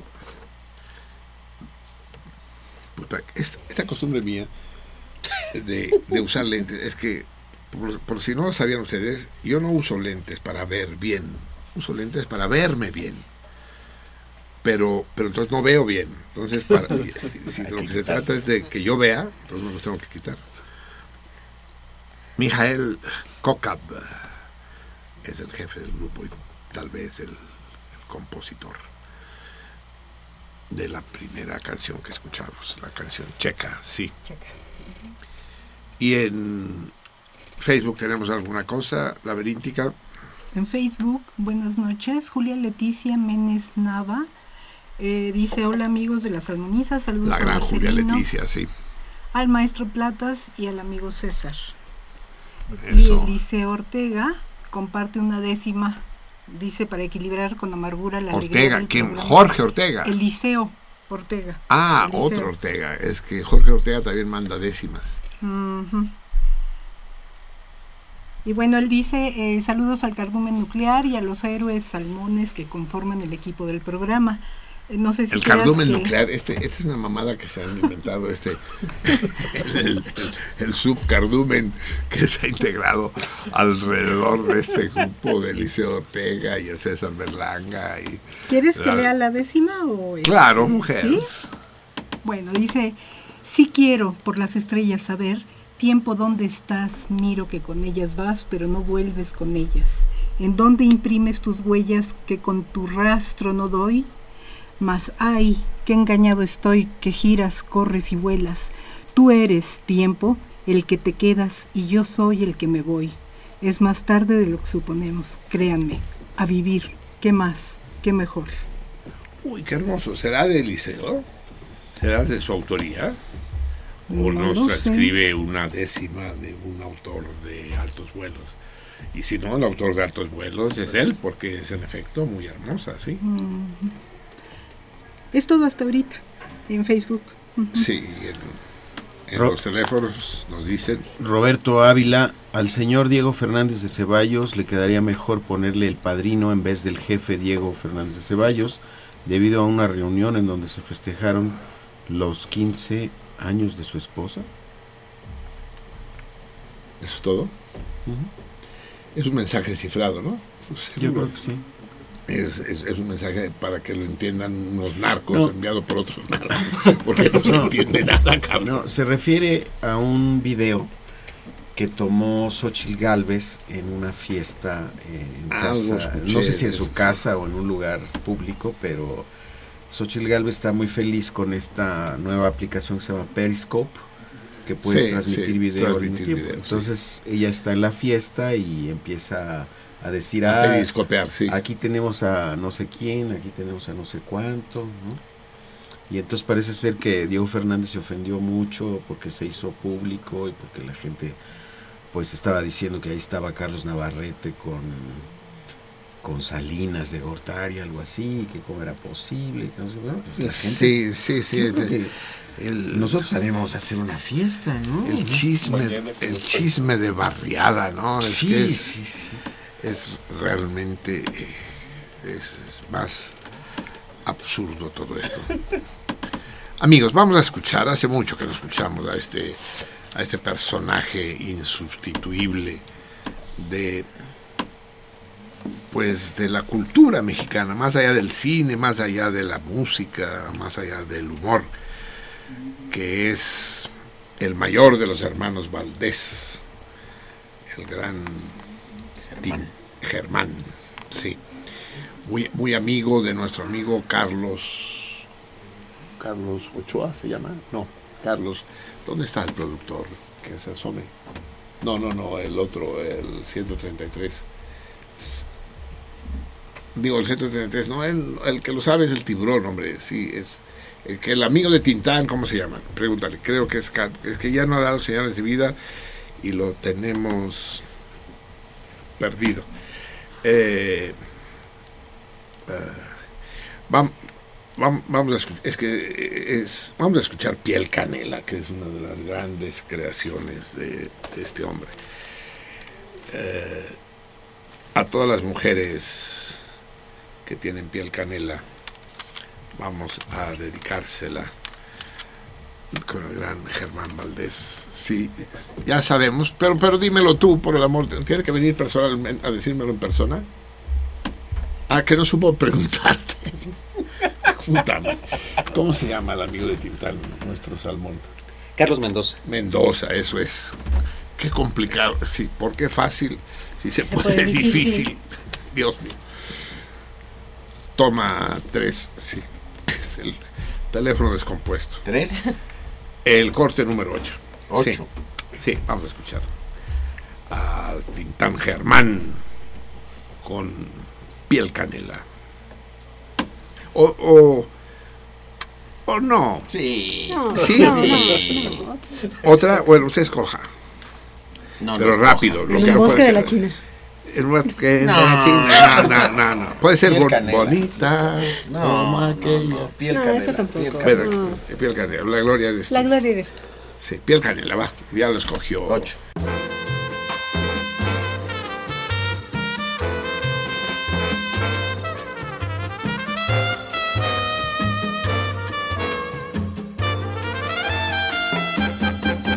Que se quede el infinito sin estrellas o que pierde el ancho mar su inmensidad, pero el negro de tus ojos que no muera y el canela de tu piel se quede igual. Me importas tú y tú y tú. Sueños, no sería tan inmensa mi tristeza. como aquella de quedarme sin tu amor. Me importas tú y tú y tú y nada de tú y tú y tú y tú. y tú y tú. Me importas tú. Y tú y nadie más que tú. Ojos negros, piel canela, que me llevan a desesperar. y tú, y solamente tú, y tú, y tú, me importas tú, y tú, y tú, y nadie más que tú.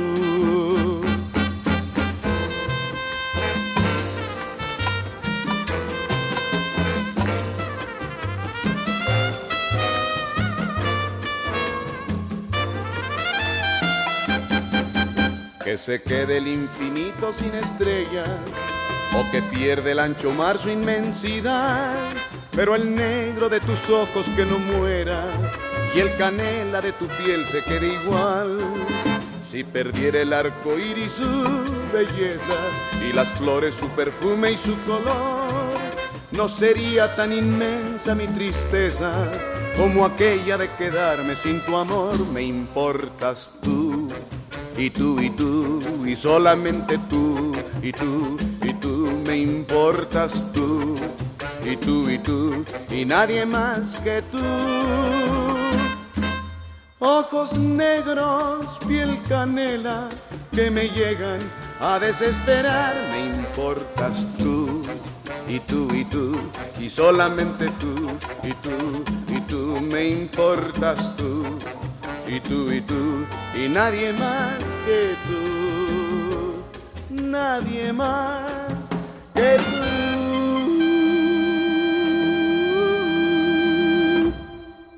Nos vemos, se nos van, se nos van la, la tortolita secuestrada por Manuel el, el cristero potosino que, que- que nos la secuestra.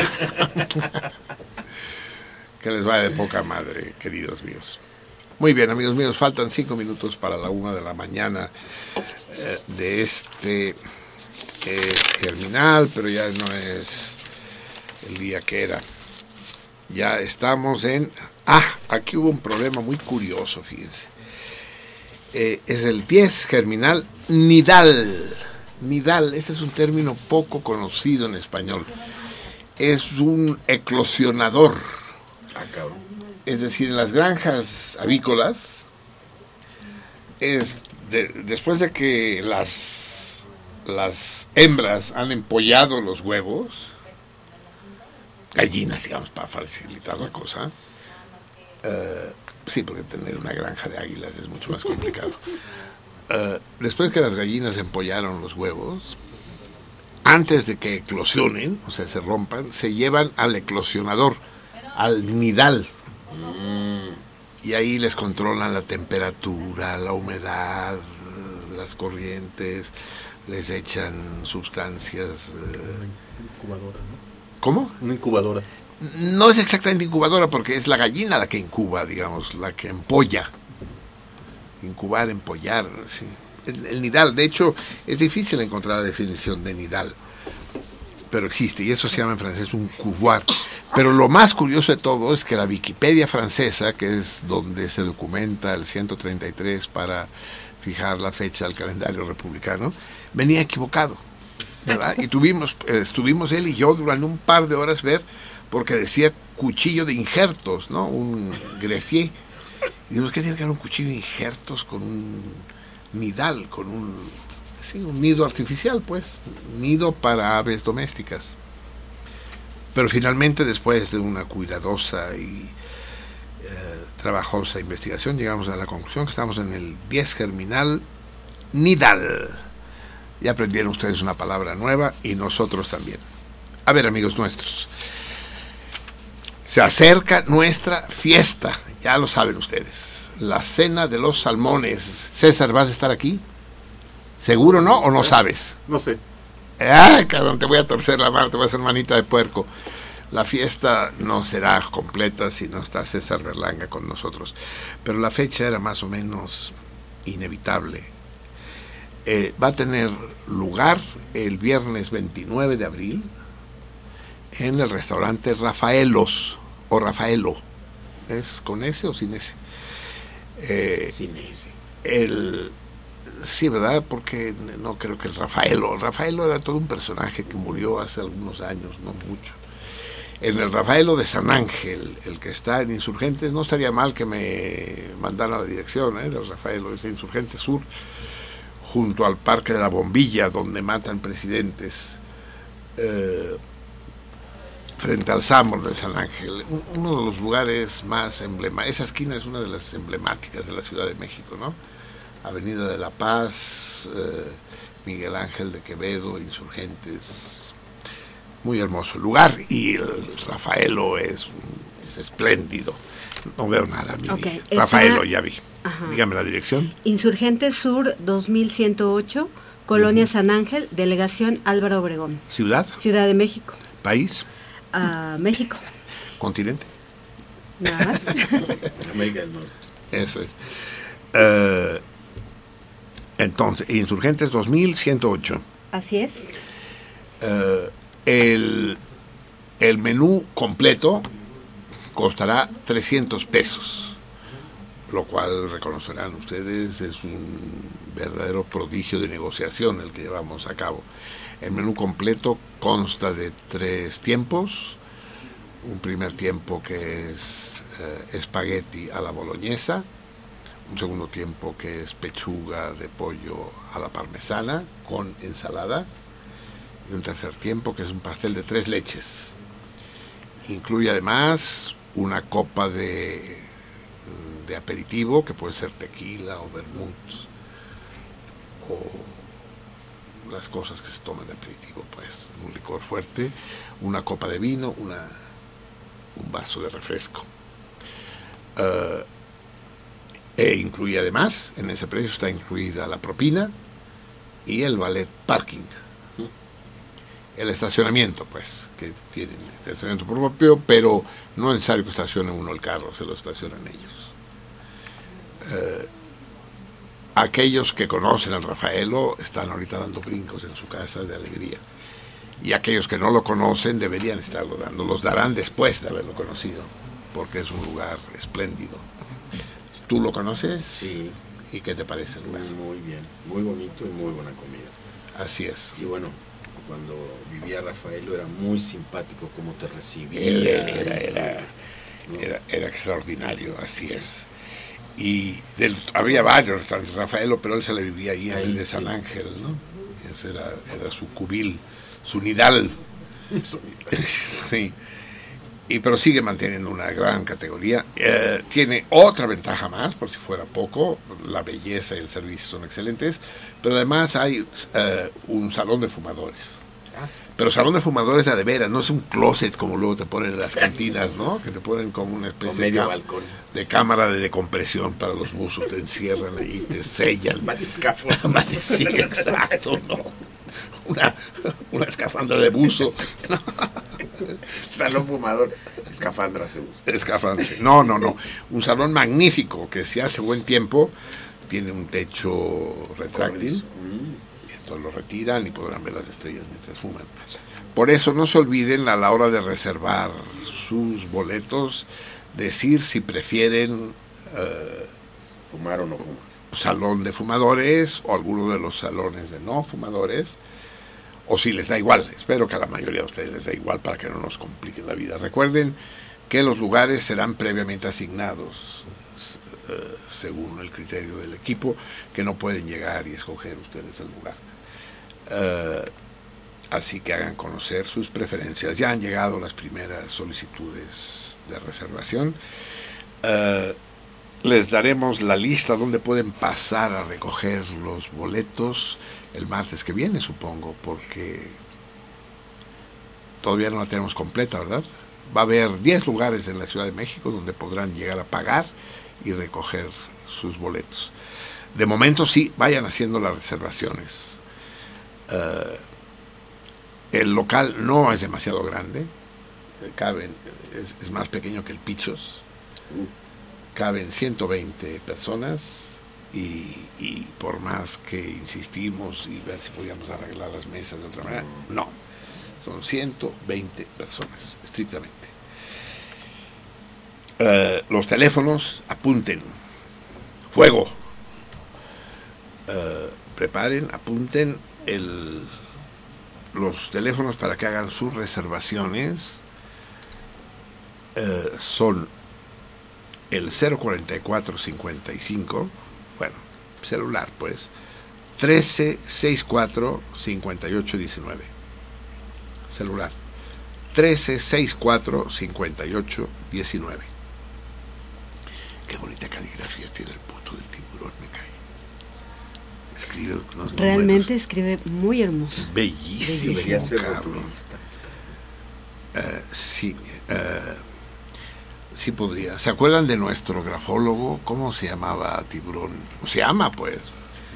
Espero que ahí ande. Luis Valle. Luis Valle, que nos hacía los diplomas y demás, que era una maravilla. Es, espero, pero no ha dado señales de vida. Pues uno es, repito por tercera vez, 13 64 58 19 y el otro es 10, celular también 18 13 52 12. 18 13 52 12. Llama ya. Sí. La, la regla memotécnica es muy fácil. 18, 6 por 3, 13 es 15 menos 18 entre 9, 52 es 13 por 4 y 12 es el 4 de hace rato por el 3 del 13. Con eso ya no hay pierde. 18, 13, 52, 12. Llamen ya. Eh, eh, habrá además un descuento del 20% sobre el precio de carta en todo aquello que pidan extra. Ya sea, pues serán bebidas, por la, com- la comida quedarán más que satisfechos, pues. Pero si quieren seguir tomando y demás, cosa que si están contentos, y lo estarán, se antojará. eh, Ah, a lo mejor a, a lo mejor en alguno de los programas que siguen les doy una lista de precios aproximados de cuánto costará el vino, el tequila, el vodka, en fin. Pero será a un precio más que razonable. Estas pues serán las reservaciones, amigos míos. Es la una de la mañana con cinco minutos. La, la situación en el mundo es compleja y la situación en México también.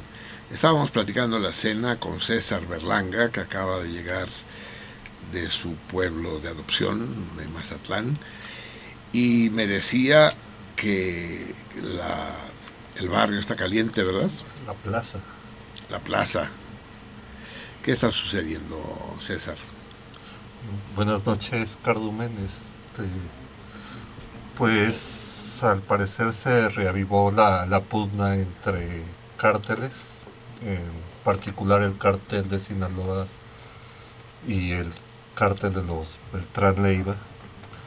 Que ya se Cártel de Sinaloa una- es el del Chapo, ¿no? Sí, el cártel y de, de- del azul y el de este, el Mayo Zambado.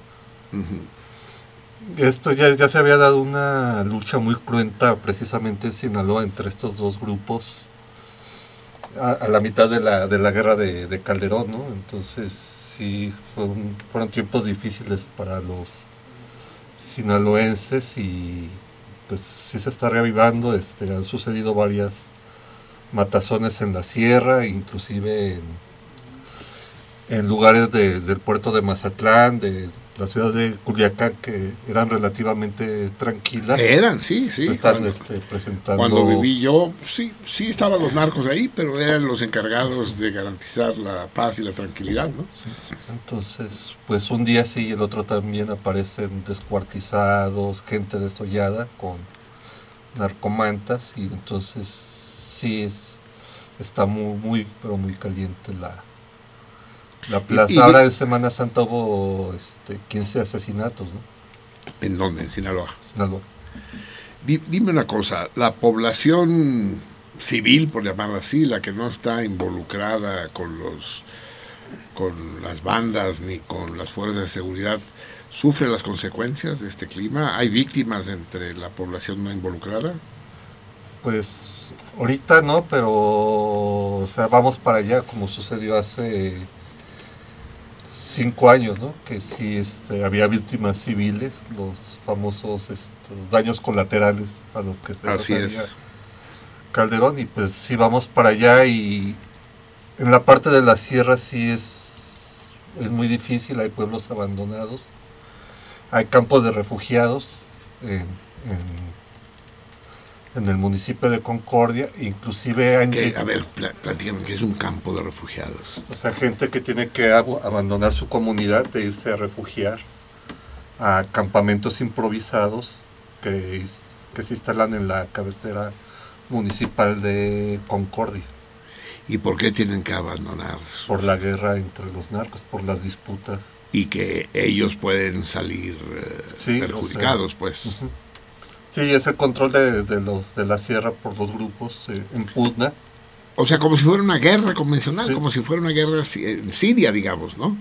Que la población civil tiene que huir del lugar por, a ese grado. A ese grado, sí. Inclusive se han llegado, han llegado grupos de sicarios a ata- atacar los campamentos.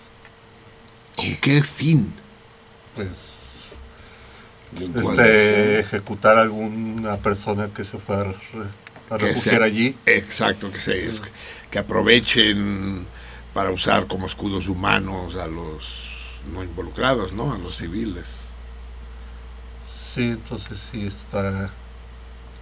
Terrible. Está Tú en tu casa en Mazatlán estás tranquilo, vas, llevas a tus niños a la escuela, vas a la chamba y, Sí. y todo sin mayores sobresaltos. Sí, sí, pero... O sea, sí se está poniendo fea, la cosa. Sí, pero se está poniendo fea no únicamente en Sinaloa, ¿no? Sino en distintas partes de la República. En Veracruz, por ejemplo, se acusa a la policía estatal de estar secuestrando gente, ¿no? Fueron cuatro jóvenes hace unos días, después otros tres, después otros tantos. Eh, en, en Acapulco eh, parece que es brutal la cosa, eh, que hay restaurantes de lujo, restaurantes prestigiosos que han ya puesto mensajes en internet anunciando que cierran temporalmente porque no hay condiciones para trabajar. Eso también está ocurriendo allá, ¿Sí? en Sinaloa. Que O sea, a ver, sí, eh, es decir, eh, estamos, estamos em- empezando a hacer un retrato de cómo está la situación. Lo que pasa es que como todo retrato, como toda fotografía fija, pues eh, tiene el defecto de que no refleja la dinámica, es decir, de dónde viene todo esto, qué está pasando y sobre todo a dónde va. Por ejemplo, dime César, ¿el ejército está en las calles? Eh, no. Por- eh, en la sierra sí, pero en las, en las ciudades se ha mantenido el bajo perfil. De momento. De momento. Pero por lo que cuentas, no falta mucho para que ah, patrullen en las ciudades, ¿no? Sí, y, bueno, lo que sí es que en época de carnaval, en Semana Santa, pues sí, ahí sí este, se refuerza la, La vigilancia. la vigilancia y ahí se incluyen este, marinos y soldados. Y, pero reforzar la vigilancia no es aumentar el peligro, cabrón. Pues podría ser, yo creo que nos divertiríamos más y más seguro sin tanta vigilancia. Exactamente, es lo que te iba yo a decir, ¿no? Es, es- es la frase juvenal, ¿no? De quos custodiet ipsos custodiem. ¿Quién vigila a los vigilantes, no? O sea, porque dices, no, las policías municipales se corrompen, entonces vamos a hacer un mando único y pura policía estatal. Pero entonces va a pasar que, no, la policía estatal se corrompe, ¿no? Entonces vamos a hacer una policía federal. No, pero la policía federal se corrompe. Entonces vamos a mandar a los milicos. Pero no, los milicos se corrompen. ¿Y entonces qué? Entonces viene el huevo de la serpiente, viene el, el reforzamiento de las medidas draconianas de control, registro. Por ejemplo, es muy preocupante César, amigos salmones, es muy preocupante lo que sucede en Europa. A ver, el los atentados en Bélgica son preocupantes. Pero son preocupantes eh, porque, bueno, porque muere gente que en principio no estaba destinada a morir. Eso de que mueren inocentes yo no lo comparto porque inocentes ya no es nadie en este mundo. Aquel, aquel que tolera el statu quo de alguna manera se hace cómplice. ¿no? Pero muere gente que no tendría por qué morir, ¿no? Está cabrón. Muere mucha gente en el mundo. Se hace gran desmadre porque mueren 34 belgas y sin embargo los 60 pakistaníes que chinguen a su madre. Son prietos, chaparros y pobres. Y además están lejos. ¿No? No, no es necesario. No, nadie, na- nadie puso la bandera de Pakistán en el zócalo. Bueno, chinguen a su madre. pues Esa madre, la ore, la ore. Será la hora, cabrón, y son una y cuarto. La, vale, madres. Entonces, eso ya, eso ya choca, cabrón. Es decir, ¿qué pedo, qué pedo? Choca en segundo lugar que los belgas, ¿saben ustedes que los belgas son para los franceses lo que los gallegos para nosotros? Que los chistes de pendejos en Francia se cuentan con los belgas, ¿no? Eh, Si me podría contar ahora chistes de belgas, no, ac- no acabaría. Ah, pero los belgas no se han enterado que están en guerra, cabrón. Pues están bombardeando sus ejércitos, están matando gente en el sureste. Eh, en el sureste, no, en el Medio Oriente. Ent- en- Entonces se escandalizan porque ahora, eh, como están en guerra, pues hay bombas que estallan en Bruselas. Pues eso pasa en todas las guerras, amigo mío. Solo los gringos se han dado el puto lujo de ser guerras en las cuales ellos no reciben. No recibían, excepto nuestro Pancho Villa, que tuvo los huevos de ir y darles un susto en Columbus. Y las Torres Gemelas, tal vez, pero no sabemos qué pasó en las Torres Gemelas, ¿no? Eso, ¿Tú qué crees de las Torres Gemelas? pues. ¿Quién sabe? Sepa, sepa. Pero bueno, si están en guerra, eh, es decir, la respuesta de los belgas es: ah, ahorita vamos a bombardear más a Siria. O sea, tú estás reconociendo que estás en guerra, cabrón. No eres una víctima inocente, no es injusto que te hayan puesto bombas. Las estás poniendo tú también del otro lado de la trinchera. Pero lo preocupante, y en relación a lo que tú decías, César, es lo siguiente. Resulta que o los guerrilleros del Estado Islámico son muy pendejos, o la policía francesa y belga son unas fieras terribles, porque capturan a los, a los guerrilleros, a los terroristas, en este caso podemos hablar de terrorismo en el sentido estricto, los capturan en chinga, cabrón. Mocos, mocos, mocos, ya los tenemos. Ahorita hay uno, el hombre del sombrero famoso, que todavía no le no les cae. Pero, eh, ¿eso qué quiere decir? Un puto aparato policiaco muy hijo de la chingada, ¿no? Control a través de internet, a través de la informática y la madre. Y, además un auténtico ejército de gente infiltrada y soplones en todos los medios universitarios, eh, laborales, eh, burocráticos y demás. De manera que, ¿qué es un soplón? Un soplón es un, un cabrón al que le cachan alguna irregularidad y te dice, mira, ahorita te podría trincar yo a ti. Te podría meter tres años al bote. Pero si me pasas información acerca de todo lo que está sucediendo en tu oficina, en tu taller, en tu escuela, te voy a dejar en paz. Pero aguas que me engañes, cabrón. O aguas que te calles. Esos son los soplones. Y la mayoría de las, todas las policías del mundo trabajan a base de estas gentes, ¿no? Pero claro, si esto crece demasiado, entonces lo que tenemos es un verdadero ejército secreto de soplones y, y tipos eh, absolutamente deleznables con los que no sabe uno que está sentado. ¿Tú eres un soplón, cabrón? Sí. Bueno, eres el único que al menos lo reconoce, eso tra- es tranquiliza. Pero, pero sí, esto crea un clima muy hijo, de la chingada. Eh, digamos que el clima universitario es el menos afectado, pero, pero aguas, ¿eh? que ni siquiera eso. ¿Cómo está funcionando la eficiencia represiva? Claro, se les fue, ¿no? Pero es que es muy, difícil impedir que un suicida se haga volar. Se les fue. Pero, se, pero después de hacerse volar, los cómplices y los y demás cayeron enseguida.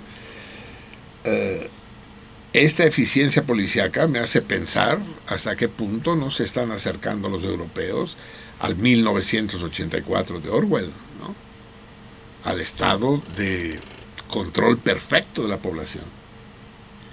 Miren, les voy a contar una anécdota que viví personalmente antes de todo este tiempo. Era 1974. Miren si ya llovió desde entonces, ¿eh? hace 42 años. 41. ¿Mm? 41. ¿Yo 41? Sí, dijo 1974, 41 años. ¿Pero en qué mes fue? no sé, en verano. Pero yo no soy 41, que le quede claro. Ah, bueno. ok. Eh, fui a visitar a mi gran amigo Renan Cárdenas a Suecia.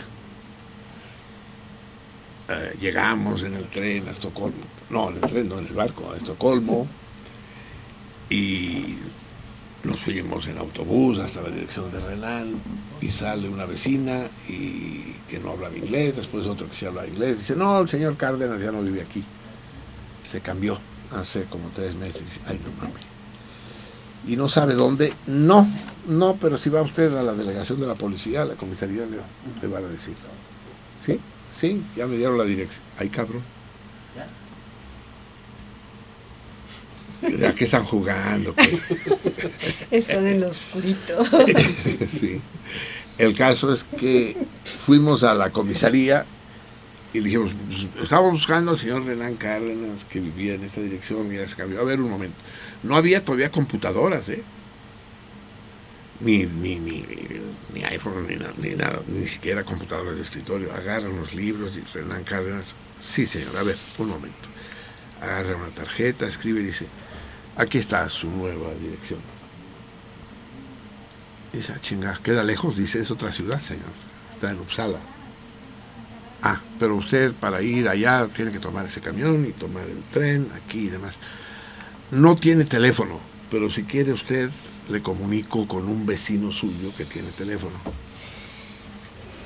Digo, sí, por favor. Y hablé con, fue vecina finalmente, le digo, "Señor, un momento, y tengo a, a Renan.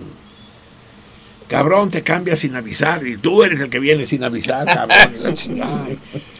Ya fuimos a Uppsala, nos encontramos felices, yo le llevaba botellas de vodka ruso y, y de poca madre. Entonces me cuenta, le digo, pero es horroroso este control, cabrón, que saben dónde estás todo el tiempo. Y Renan sufría del corazón, ¿no?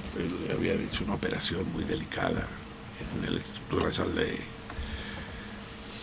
de Cardiología en México. Por eso fue liberado. Renan cayó en el, en el 68. Él era miembro del Consejo Nacional de Huelga. Fue detenido, pero ante el peligro de que muriera en la cárcel lo liberaron. Y se fue refugiado a Suecia, porque su mamá trabajaba en la empresa AGA, que es una empresa sueca de gas, así de productos relacionados con el gas. Entonces dice, no, cabrón, espérate.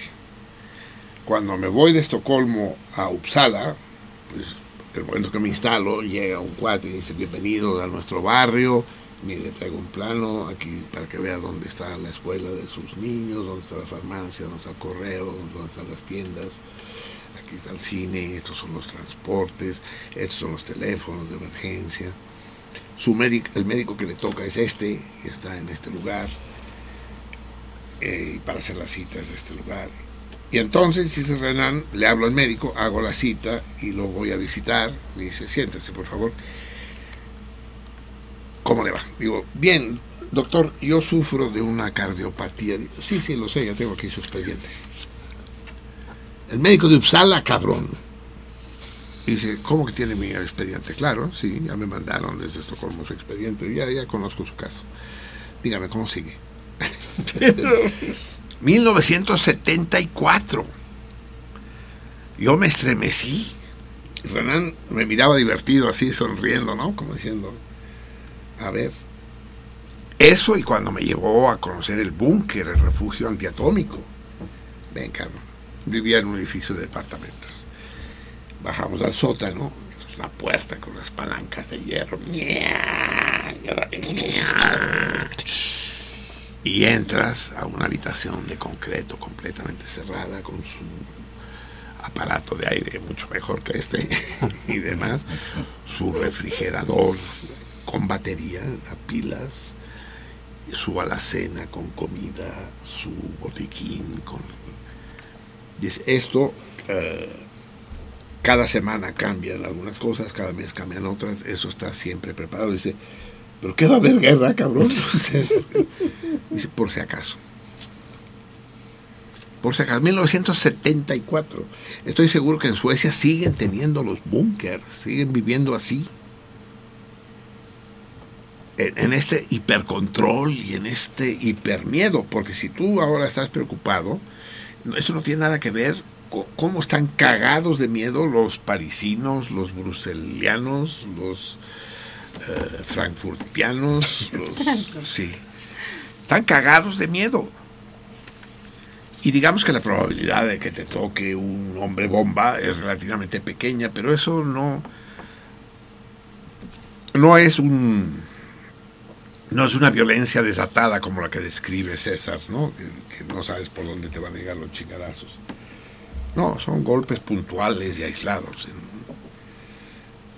Pero, pero estamos en la sociedad del miedo y eso, y eso va junto, y aquí aterrizo a lo mismo que decías tú, a lo mejor sería bueno un poco menos de seguridad, cabrón.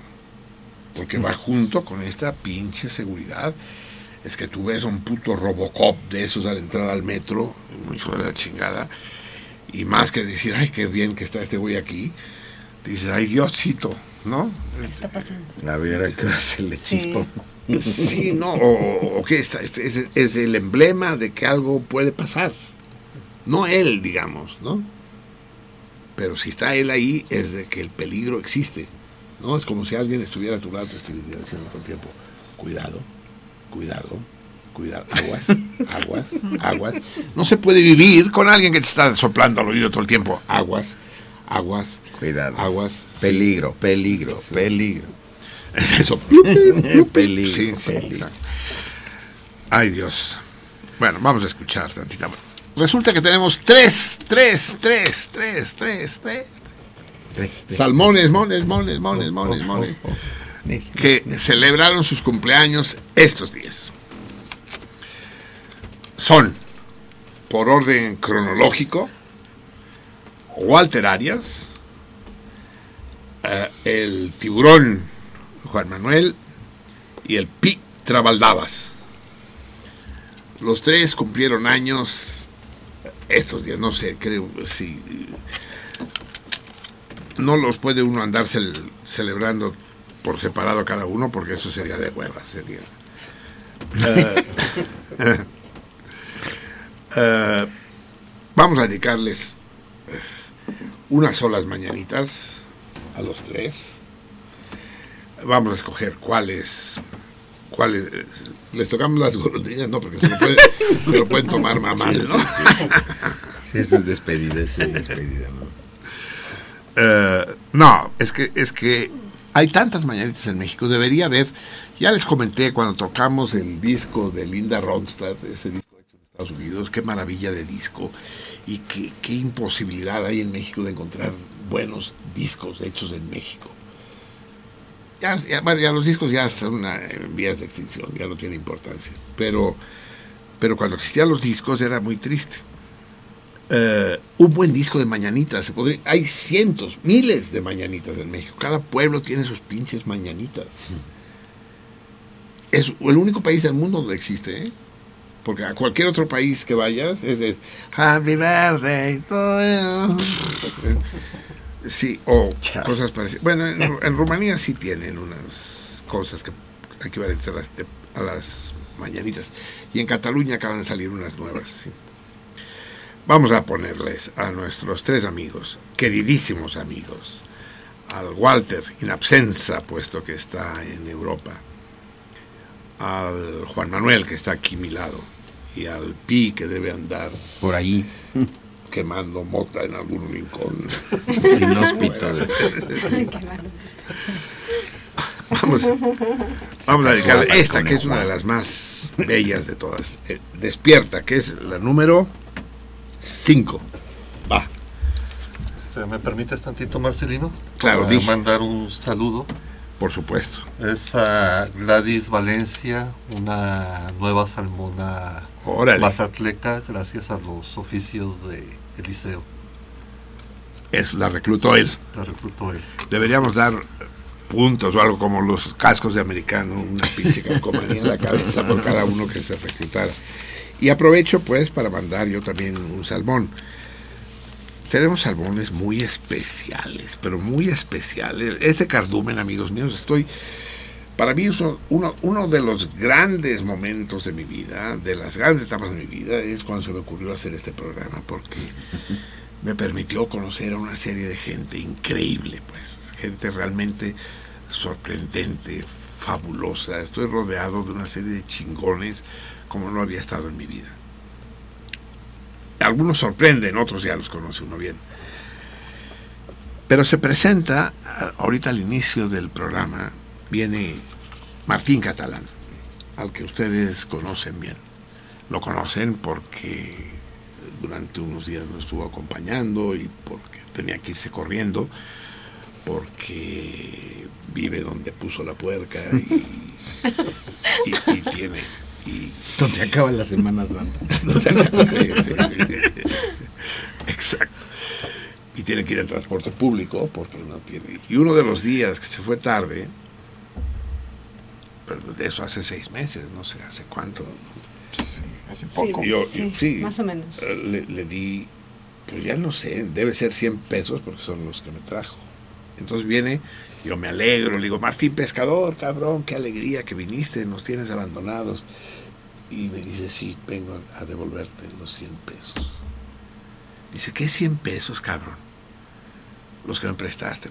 ¿Qué te presté? ¿Cuándo te presté? Sí, sí me prestaste.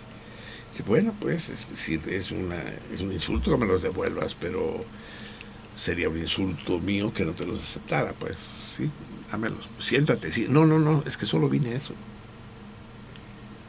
Desde, desde allá, desde, desde la puerca ponedora hasta acá, vi- vino a pagarme los 100 pesos, pero aprovechó, dice, y quisiera que le mandaras un saludo a mi colectivo de lectura. El Martín participa de un grupo de lectura colectiva, de grupo, eh, Círculo de Lectura se llama. Eh, se llaman Buen Día, Peregrinos del Paso y Chinacos. Qué padre. Seguro que todos son apodos. Buen Día, Peregrinos del Paso y Chinacos.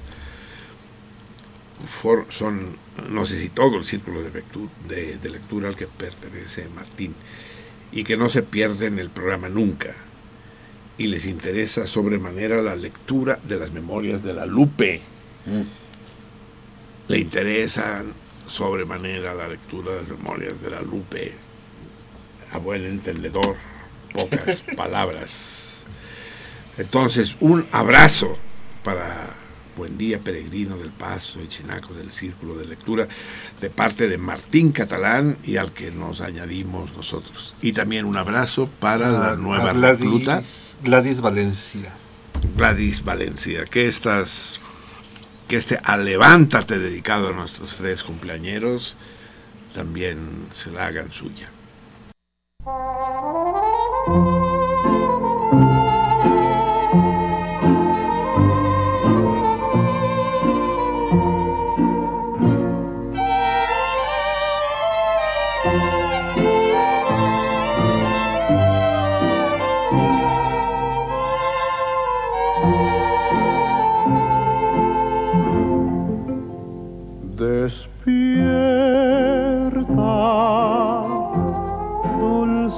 Amor de mi vida.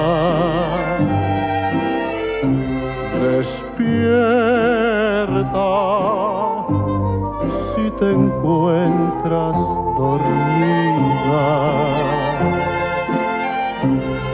Escucha mi voz vibrar bajo tu ventana.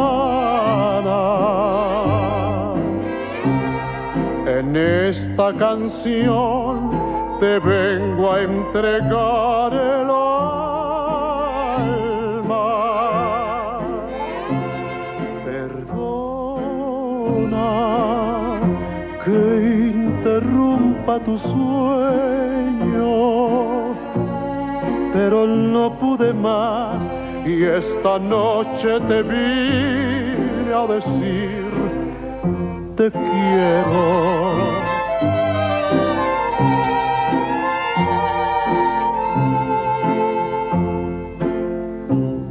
Despierta,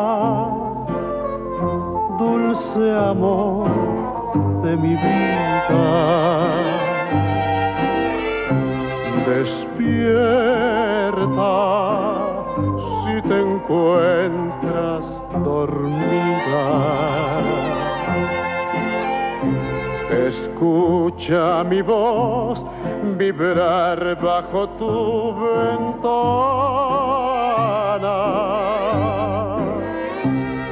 En esta canción te vengo a entregar el alma.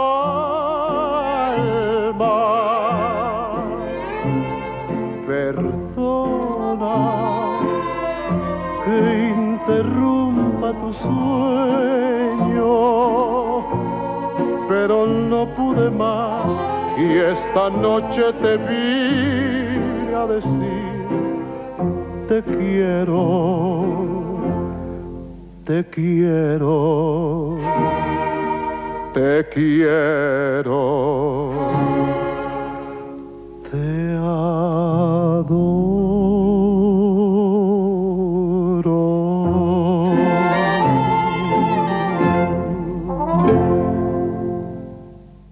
quiero. Esta noche vine a decir te quiero. Te adoro.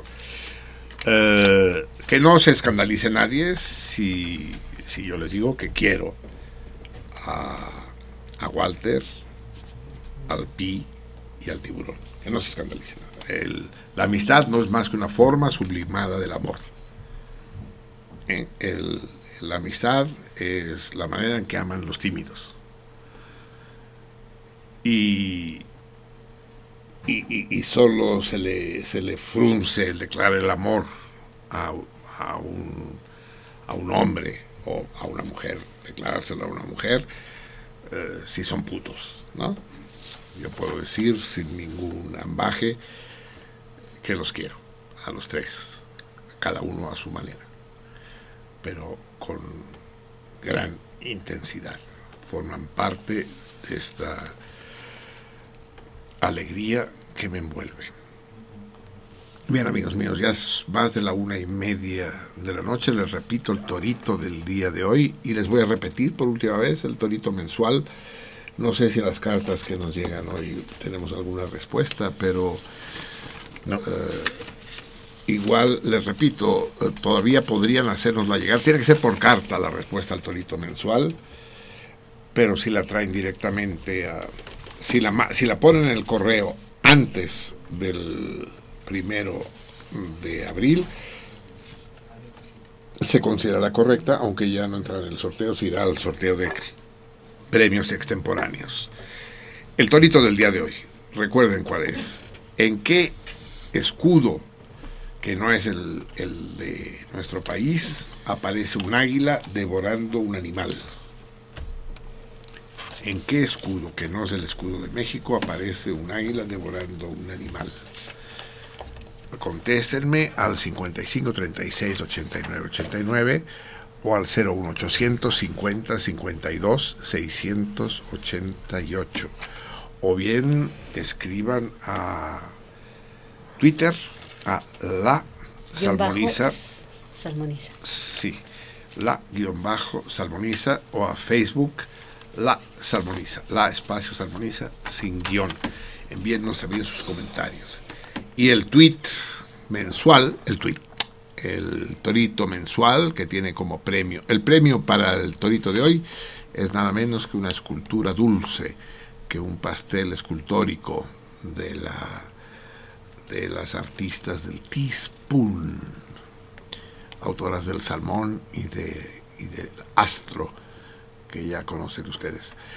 Eh, el torito mensual, puedes decirme eh, ¿qué, qué animales en conjunto eh, forman, no, Es que no es, no es fácil de plantear el torito. Eh, un conjunto de pájaros es un, una bandada. Un conjunto de peces es un cardumen, un conjunto de ovejas es un rebaño, un conjunto de gorilas es una manada. ¿Qué conjunto de animales forman algo que tiene nombre de un género musical? El conjunto de qué animales tiene nombre de un género musical de un género musical que todos ustedes conocen. Y son animales que todos ustedes conocen. Bueno, no, sé si personalmente, pero saben de su existencia. ¿Sí? Tienen, tienen cuatro días para responder. No, ¿qué cuatro días? Ya, ya, está, ¿Ya hay una respuesta? A ver, deja ver. Digamos, digamos el nombre del que responde. ¿Dónde está la firma? Ah, el Osho Yogi. José Carlos Pérez Ochoa, el Osho Yogi. Eh, contesta al torito. No vamos a decir si bien o mal, pero contesta al torito. Muy bien. Eh, habiendo dicho, habi- habiendo cumplido con los toritos, vamos a leer un poco de correspondencia, Javier. Eh, di qué cartas hemos recibido.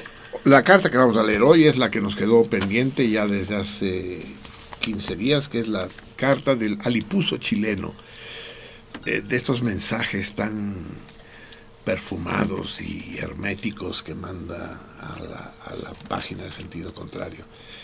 Que yo insisto en llamarla taberna, pero que, quiera llamarla así, que la llame así, pero la página de sentido contrario, en- el alipuso chileno manda cosas muy padres, muy bonitas. Y, y nos mandó también una carta que tenemos pendiente. Leímos el de su el de su amada Janet la semana pasada y hoy Así vamos a leer la suya. Pero además, antes de leerla, decimos que, qué correspondencia hemos recibido. hay dos cartas aquí, una de eh, Fernando Almanza. Nada menos. La, bestia negra de sentido contrario, ¿la recuerdas, eh, César? Fernando Almanza, sí.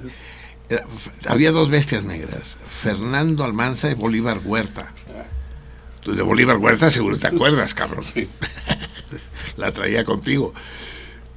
Pero Fernando Almanza era el otro. ¿Y había algún otro, verdad, eh, tiburón? ¿O eran solo los dos? En Pirañita, ¿no? El pirañita, exacto, que nunca supimos si era también, si eran seudónimos de uno mismo, ¿no? el pirañita, sí, Fernando Almanza. Pero estas cartas las leeremos en el próximo programa. Y la de la que acabas de decir de José Carlos Pérez Ochoa. Pero esa es corta, esa la podemos leer hoy, ¿no? ¿Ah, sí? Sí. Solo él manda la respuesta al torito mensual, que no vamos a leer, ¿no? Él dice, queridos Marcelino, Javier y todo el cardumen, perdón por las prisas de la carta, la letra y el formato, pero me quiero ganar mi premio y ya se acerca el último martes de marzo. Un saludo y abrazos a todos. Viva sentido contrario, viva el cardumen y contesta. Viva el, pero ni dijiste quién era, el Osho Yogi. El Osho Yogi. Que tiene otro seudónimo, ¿verdad? Osho Yogi es en Twitter, creo. También, también, mi- también eso soy yogi. No, tiene otro. Mm, a ver, déjeme checar. Sí, bueno, es igual, el Osho Yogi, sí. Que nos visitó una vez aquí en el programa, ¿recuerdan? Sí. Un abrazo, querido Osho. Y la carta de Toño Vizcaya Durán dice... Desde "Sur- Santiago de Chile. Sur de Santiago, 2 de febrero de 2016. Qué padre, Marcelino. sur de Santiago, ¿no? Marcelino, el calor es fuerte en esta tarde veraniega para envidia de todos ustedes salmones del norte. Gracias por haber leído la carta donde te decía de los tres libros mismos que ni los sueños le pasarán factura en el inconsciente a Peña. Si te das cuenta, en el pasado, referirse al inquilino de los pinos, uno procuraba, quizás también de manera inconsciente, poner énfasis en la voz al mencionarlo. Pero desde Cedillo, esto de ser presidente de México es lo que solo los moneros han sabido expresar correctamente. Seré breve porque Anet también te quiere saludar. Siguiendo tu ejemplo, no te haré halagos en público, que además de ser de mal gusto, no me gusta hacerlo con nadie. Y además no los merezco, que además no los mereces, dice, ¿no? no, eso no dice. Siempre me pregunto cómo serán tus momentos de soledad. A veces los imagino como el preámbulo a una larga sobremesa que termina cuando yo me despierto a bañar. Los miércoles a las 7 de la mañana, hora chilena, me levanto pensando, ¿dónde estará ahora este cabrón? ¿Roncando como hipopótamo? No, más bien ha de estar buscándole el sentido contrario al movimiento de rotación de la Tierra para ver si así un día logra mandar a la chingada el tiempo de Maciosare dentro del programa. Perdóname la letra, pero esto de ser zurdo nunca ha sido fácil para mí. Incluso... El, el- el César le echa una porra a los zurdos. sí. Incluso hay veces que cuando escribo un cuento, primera versión siempre manuscrita, ni yo entiendo lo que escribo. Un abrazo Genial. aleteado de salmón a ti, tan querido Marcelino, a Javier, al equipo completo y a todos y cada uno de los más de mil salmones que al menos en Facebook saltan afuera del agua. Y claro, en especial a Lupe, nuestra querida madre salmona. Toyo, Toño Vizcaya Durán. Qué hermosa carta. Qué fea letra, pero qué bonita. Pues, pues, te, te- te- te- Pude leerla. Sí, te... lo- lo- lo- no, no es fea, tal vez no es fácil de leer, pero no es fea, ¿no? Es horrible. No, no, está bien. Es, eh, lo demás lo dejamos para la semana que viene, ¿no? Sí. Sí, porque son la carta de... Es decir, solo queda la de Fernando Almanza de momento. Sí, sí, exactamente. Que ya la leeremos la semana que viene. Y hay llamadas. ¿Qué llamadas tenemos? Martín Catalán, que ya llegó a su casa, yo creo. Saludos a toda la banda. ¿Cuál es el torito? El torito, yo creo que, bueno, cuando lo preguntaste, eh, ya lo debo haber dicho más de una vez. Eh, ¿qué, qué escudo en el mundo que no es el mexicano tiene un águila devorando un bicho? Cristi Grimaldo contesta el torito. Jesús Acevedo, Rafaelo patrocinaba el programa Mesa Reservada en Radio Chapultepec en los 90. Conducía a Patricia Larrañaga. Yo en ese tiempo llevaba y traía al artista porque trabajaba en una agencia de publicidad que le trabajaba a la Plaza México. Ah, qué bonito recuerdo.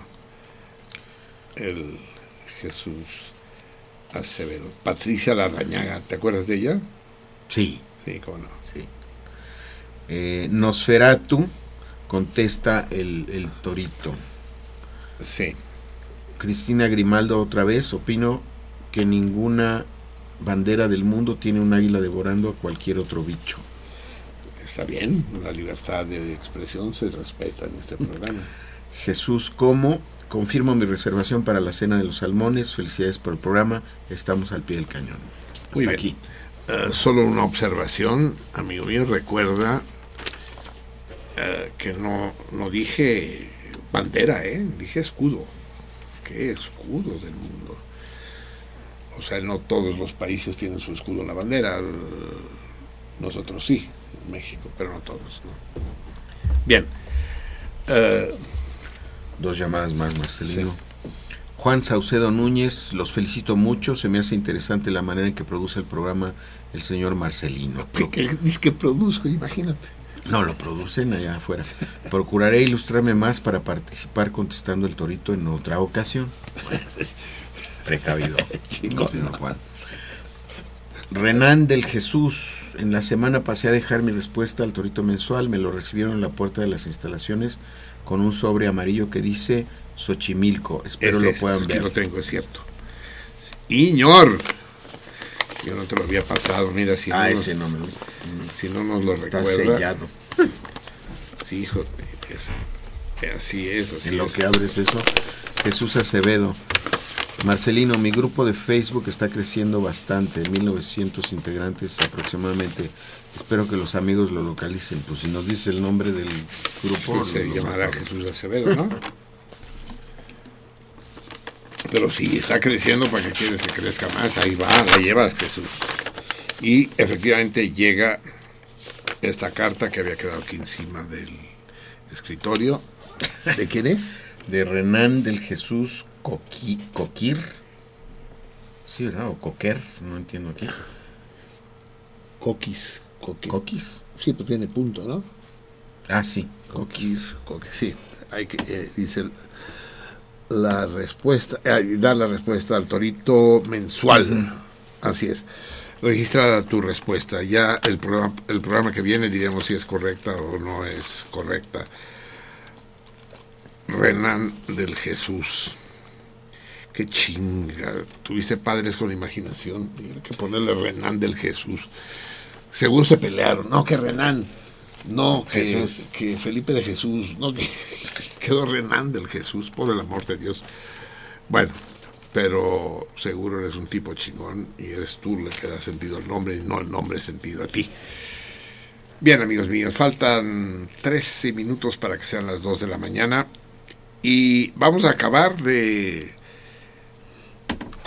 de festejar a los cumpleañeros. A ver, ya saben que nosotros en el programa no admitimos, no tenemos eh, complacencias, no hay tal cosa. Pero Al sí. contrario. Es al contrario, basta que nos pidan una cosa para que nos Para opongan, negarnos. sí. Eh, no, pero antes de, de- de esto, porque todavía tenemos un poco de tiempo, ven, ven. Vamos a escuchar esta extraordinaria canción catalana eh, que se llama Canto a Majalta, número 4. Eh, Marius Torres fue un joven catalán tuberculoso que en los años 30 fue internado cuando tenía 30 años en un hospital para tuberculosos en el centro de Cataluña, lejos de todas partes. Ahí Marius Torres, en el encierro forzado, una especie de cárcel, así eran los hospitales para tuberculosos, porque podían contagiar a otros, conoció el que sería el amor de su vida y lo fue en todos los sentidos de la palabra, porque no, no salió vivo del hospital, murió ahí, años después. Él la llamó Majalta y escribió varios cantos a Majalta. Eh, y escribió muchas otras poemas. Esos poemas quedaron en su buró. Pasó la guerra llamada civil, llamada española. El hospital para tuberculosos fue abandonado, fue demolido. Pero alguien rescató el fajo de papeles y se descubrió hace unos años, hace unos 20 años, que Marius Torres era un poeta prodigioso. Lo descubrió un gran escritor catalán en México, porque eso llegó en alguna maleta aquí, Joan Salas. Y él dice, pero esto es una maravilla. Y desde hace 20 años, aquel joven que murió en los años 40 en el hospital de tuberculosos, eh, eh, es, uno, es considerado uno de los grandes poetas de la historia de la literatura catalana, Marius Torres. Un grupo eh, poco conocido música catalana, Espiral d'Embulls, Espiral de Enredos, le puso música a uno de los cantos a Majalta, a este, las canciones que él escribió a su amada imposible. Eso es un amor imposible. Los dos eran tuberculosos, los dos sabían que no saldrían nunca de ahí. Eh, eh, no, no se ha tratado de reconstruir la biografía, no se ha acabado de saber si, si podían verse, af- se encontraban en el jardín únicamente. En el interior las instalaciones eran muy carcelarias y todo el mundo separado y obviamente hombres y mujeres por separado y demás. Y solamente se podían ver en el jardín Majalta y Manos Torres. Y sin embargo fue un amor de una intensidad inaudita. Vamos a escuchar la canción Majalta número 4. Primero eh, se las traduzco y la segunda la escuchan ustedes solos. Eh, ¿Cómo? ¿Qué necesita? A usted. no, ya está. Eh, muy bien. Eh, Espiral d'Embulls, Marius Torres. Can, no es cançó, es canto a Majalta.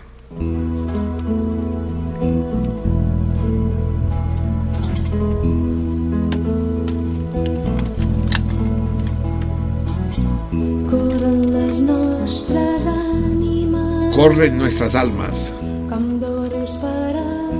como dos ríos paralelos.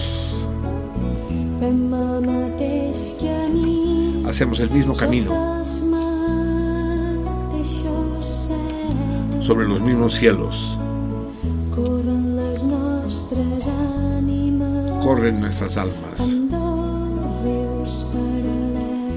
Como dos ríos paralelos.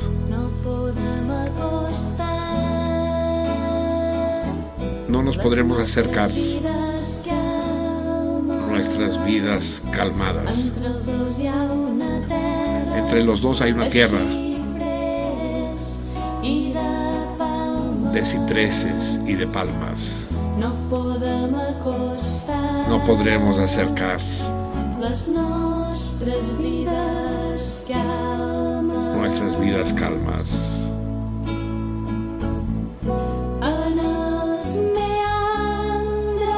Meandros amarillo de lirios, verdes de paz.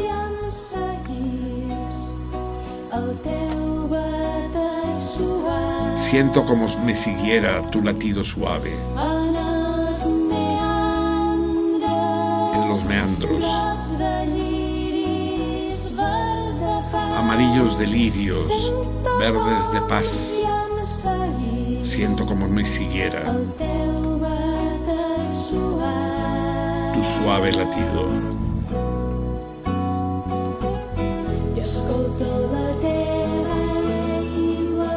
Y escucho tu agua, amorosa y amiga.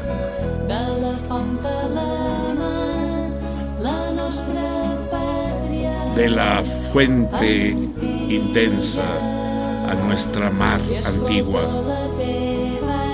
Y escucho tu agua, temblorosa y amiga.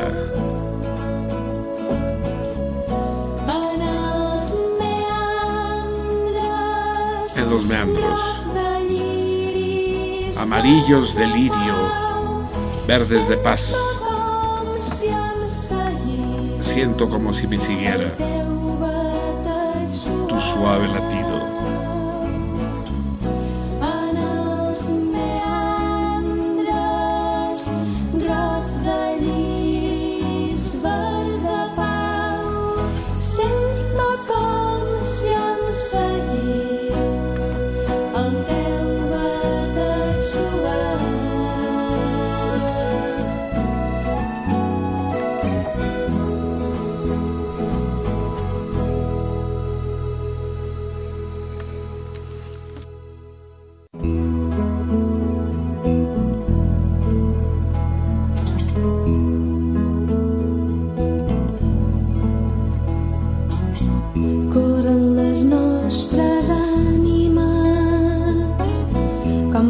Dos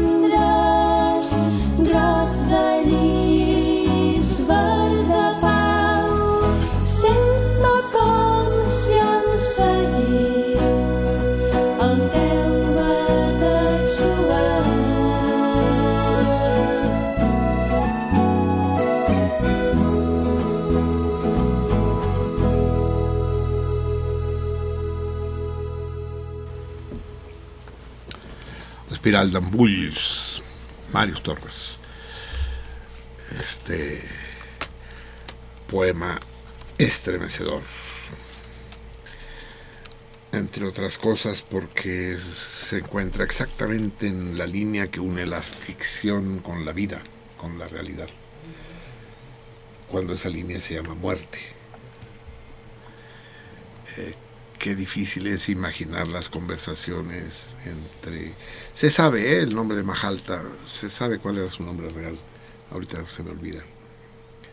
Las conversaciones de Marius en su hora de su hora de recreo sería, ¿no? Salían a encontrarse en bata. ¿Cómo se llama el grupo? Espiral d'embulls. Espiral de enredos. Es muy hermosa la interpretación. Jack tiene una versión también de este poema, pero me gusta menos la versión Este de, este, de este grupo. Es muy hermosa. Porque Eliseo nos puso un video de una musicalización de la canción del pirata de la Esponza. suerte. ¿Te gustó? No. No, cabrón. No, yo porque no. ¿Tú la puedo- escuchaste? Sí, cabrón. ¿Y te gustó? No. No, hombre. No, si le dije, puta, estos piratas, no mamá. sí, le dije, puta, si la canción del pirata, Eliseo, si la canción del pirata es la soledad del mar, es el silencio del mar. Es decir, eh, eh, viento en popa toda vela, no corta el mar, sino vuela un velero bergantín. Es, va en el silencio, no has navegado nunca, Eliseo, fuera de Xochimilco, digo. Eh, es el, es el silencio, es la. Sí, o de que sí tengo, ¿no? Que hacen ruido las pinches lanchas. No. Es el. Y aquí es de. ¡Y va capitán pirata cantando alegre en la popa! Ay, no mames. Pero además hay comentarios que dicen, qué chingón. Ya me reservo los nombres por pudor. sí, no. Sí, no, no bien, no bien. Dejémoslo así, el no bien. Eh, vamos a ver, ¿tenemos algo que decir? Sí, y nos escribe Alberto Heredia. Me tuve que adjudicar la canción de Pedro. Hoy es mi cumpleaños y haciendo cuentas, la mitad de ellos ha sido con la salmoniza. Muchas gracias. Bravo, tuya, tuya, tuya, Sí. tuya. Felicidades. Alberto. Sí, sí, felicidades, absolutamente. César Suárez, eh, ¿por, qué tanto alboro- ¿por qué tanto alboroto por el narco? Pregunta. Sindi- ¿Quieres que te lo explique? Sindicalicen a sus agremiados y den IMSS a sus agricultores y verán si no truenan los carteles. Cárteles. Ah, perdón, carteles. Eh, sí, yo lo he dicho siempre, es que si se legaliza la mota, es como legalizar los cárteles, o sea, simplemente va a ser el Marlboro verde, ¿no? Pues sí. Pero yo prefiero los cárteles estos, por violentos que sean, que los otros hijos de la chingada, sí. Y agrega, hablando de represión, la FIFA propuso eliminar las ofensas del público en los estadios. ¿Otra ¿Qué vez? viene? ¿Llevar el manual de Carreño? Sí, está muy Es todo. Exacto. El manual de urbanidad de Carreño. Es magnífico. ¿Cómo se llama el salmón? Es César Suárez, Semilla del Mal. Muy bien, semilla del mal, eh, eres, eres el portador del bien.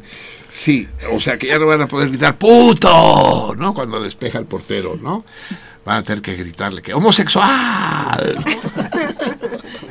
es que es increíble. sí. Sí, y no hay respuestas al torito. Ni una. Hoy sí me los cogí a todos, creo. A ver. Lucía Villarreal dice, ¡Ay, "Uy, ay, ay, ay, ay, ay! A mí me regalaron el pastel y me costó muchísimo partirlo. Le, pos- le pospuse la fiesta a Astro. A mí me atendió Ariadne. Ariadne. Ariadne, sí. Y es una chica encantadora. Las entrevistaron en un programa de la TV y salió el hermoso salmón. Se los publico en la página de Sentido Contrario. Pero no nos dice si estaba rico o no el astro. No nos dice, ¿verdad? No dice. José Oye, Antonio- porque claro, si el pastel no está rico, entonces lo ponemos en una plaza pública, pero no nos lo comemos, sí. Y José Antonio eh, Martínez Lemus dice, buenas noches, Salmones y equipo. Marcelino, qué lúcido análisis del encargado de la cápsula. Don Raúl tiene razón en pensar que Cuba está preparado para enfrentar las relaciones comerciales con USA. Francamente no entiendo tu objeción y de otros compañeros comunistas al comercio, quizás porque los rusos pre, durante y post soviéticos siempre fueron malísimos para comerciar. Viva Cuba libre. Viva Cuba Libre, amigo. Viva Cuba Libre. Ojalá y tengas razón tú y no yo. Tú y Raúl. Sí. Y pues Eliseo nos dice, ah, se trata de una décima que es muy conocida de un autor desconocido. No sé quién la haya escrito, pero de lo que más o menos estoy seguro es que yo no soy. Más o menos dice. Qué bien el Eliseo. Qué bien. Es, Y- es extraordinaria. La, la, la- la- la retengo, la, Mm. me la quedo, sí. Eh, y responden al torito Jorge Beto Hidalgo, Lucía Villarreal y Atl- Hadi Rodríguez. A ver, déjame Abduladi. ver la respuesta. Deja- ya, ya estoy temblando ¿Ah, sí? yo. Ya estoy temblando. Es que ah, quiero, eh, quiero que sepan que esto que quede también claro para, para César. Él ya lo tiene claro. Cuando él contestó correctamente el torito del lago que no existía en el mundo y que él contestó correctamente el lago Silverio y que yo lo ignoraba. Muchas veces hay respuestas correctas que, que- que yo ignoro, pues que son correctas. Pero si eso se documenta después, se discute y demás, eh, el error se corrige. Pero entiendan que eso puede pasar y puede pasar con el torito de hoy.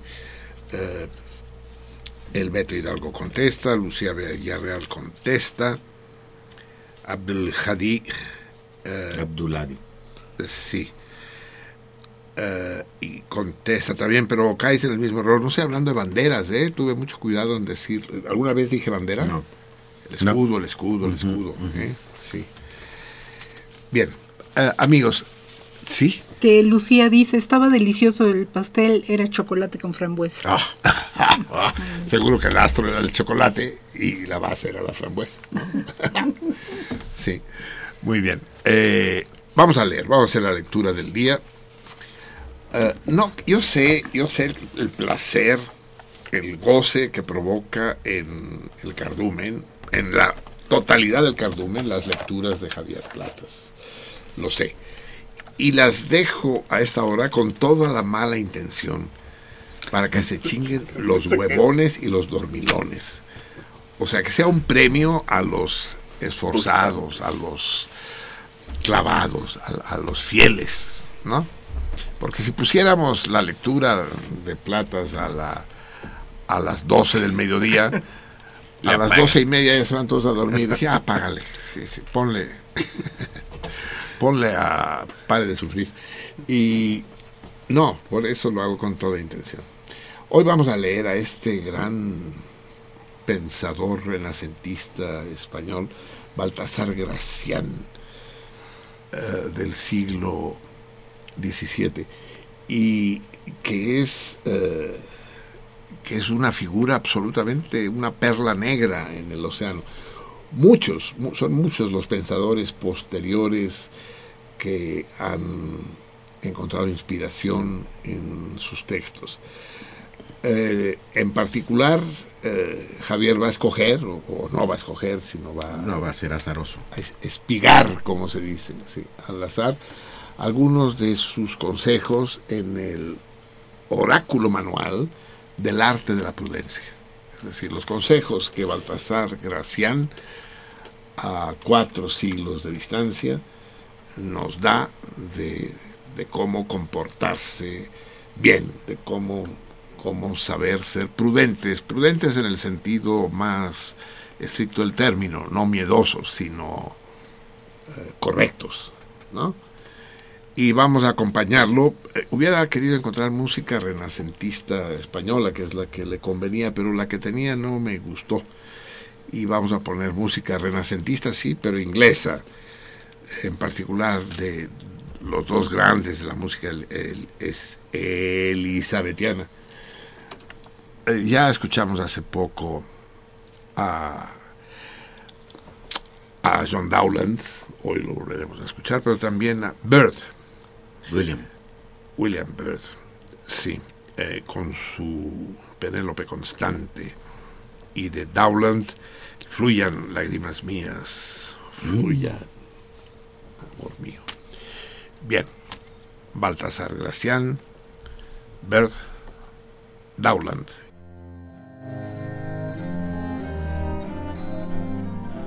Constant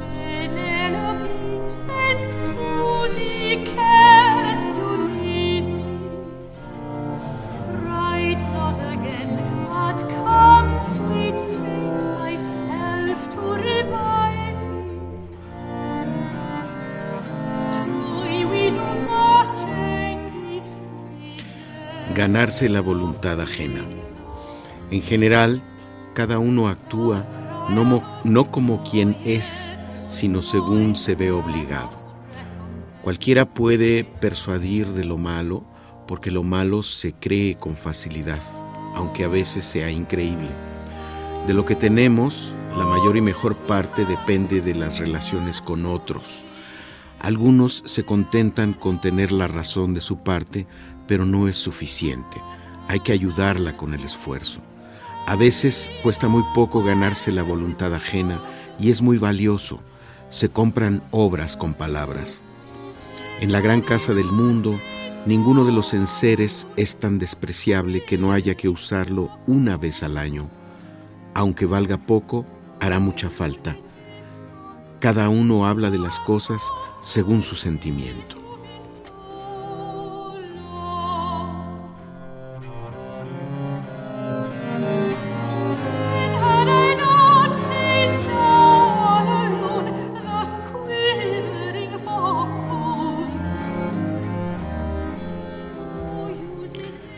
Ser hombre juicioso y observador. Él manda en los objetos y no los objetos en él. Sonda los fondos más profundos. Sabe trazar con perfección la anatomía del talento. Entiende y valora la esencia de cualquiera con solo verlo. Es, por sus raras dotes de observación, un gran descifrador de la más oculta interioridad. Observa con rigor, piensa sutilmente, infiere con juicio. Todo lo descubre, advierte, alcanza y comprende.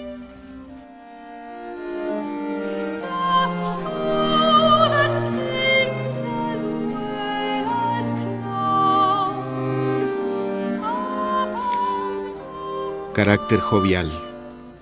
Con moderación es una cualidad y no un defecto. Un grano de gracia todo lo sazona. Los mayores hombres también mueven la pieza del donaire que atrae la gracia de todo el mundo, pero respetando la prudencia y guardando el decoro. Otros hacen de una gracia el atajo para salir airosamente de un problema, pues hay cosas que se deben tomar en broma, incluso a veces las que el otro toma más en serio. Indica apacibilidad y es embrujo de los corazones.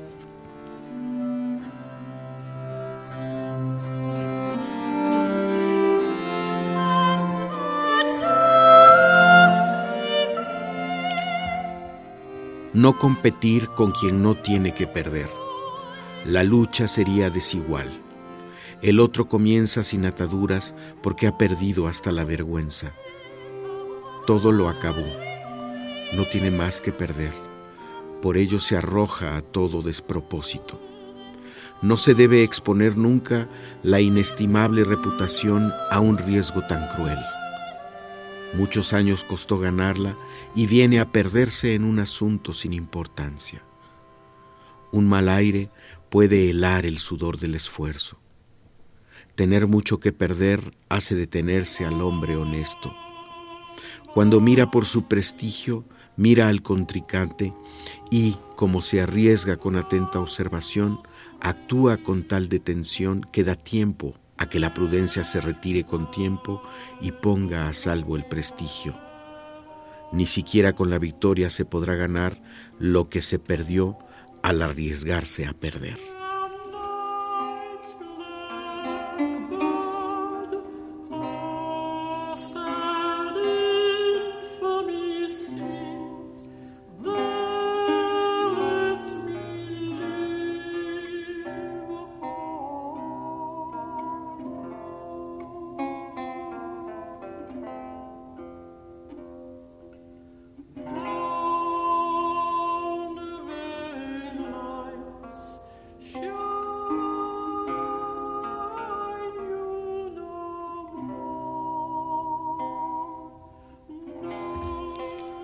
Cuidado para que salgan bien las cosas.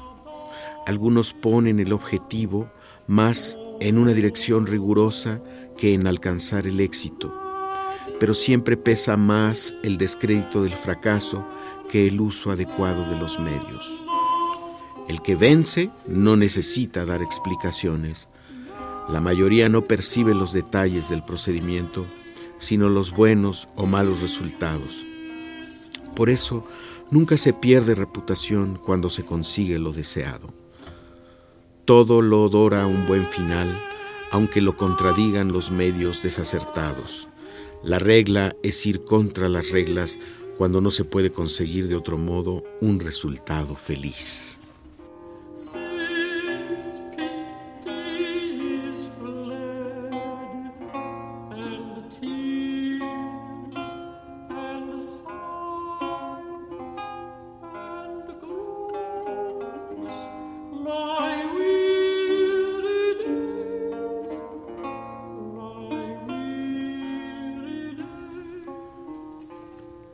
Palabra, virtuoso, pues lo resume todo.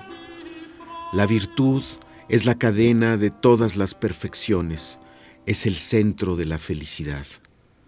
La virtud convierte al hombre en prudente, discreto, sagaz, cuerdo, sabio, valeroso, moderado, íntegro, feliz, digno de aplauso, verdadero, es decir, un gran hombre en todo Tres S traen la dicha, santo, sano y sabio. La virtud es el sol del pequeño mundo llamado hombre. El hemisferio es la buena conciencia. La virtud es tan hermosa que consigue la gracia de Dios y la de la gente. Nada hay que amar más que la virtud, ni nada es tan aborrecible como el vicio. La virtud es cosa de veras y de burlas todo lo demás. Hay que medir la capacidad y la grandeza por la virtud y no por la suerte. La virtud se basta a sí misma. Ella hace al hombre digno de ser amado cuando vive y memorable una vez muerto.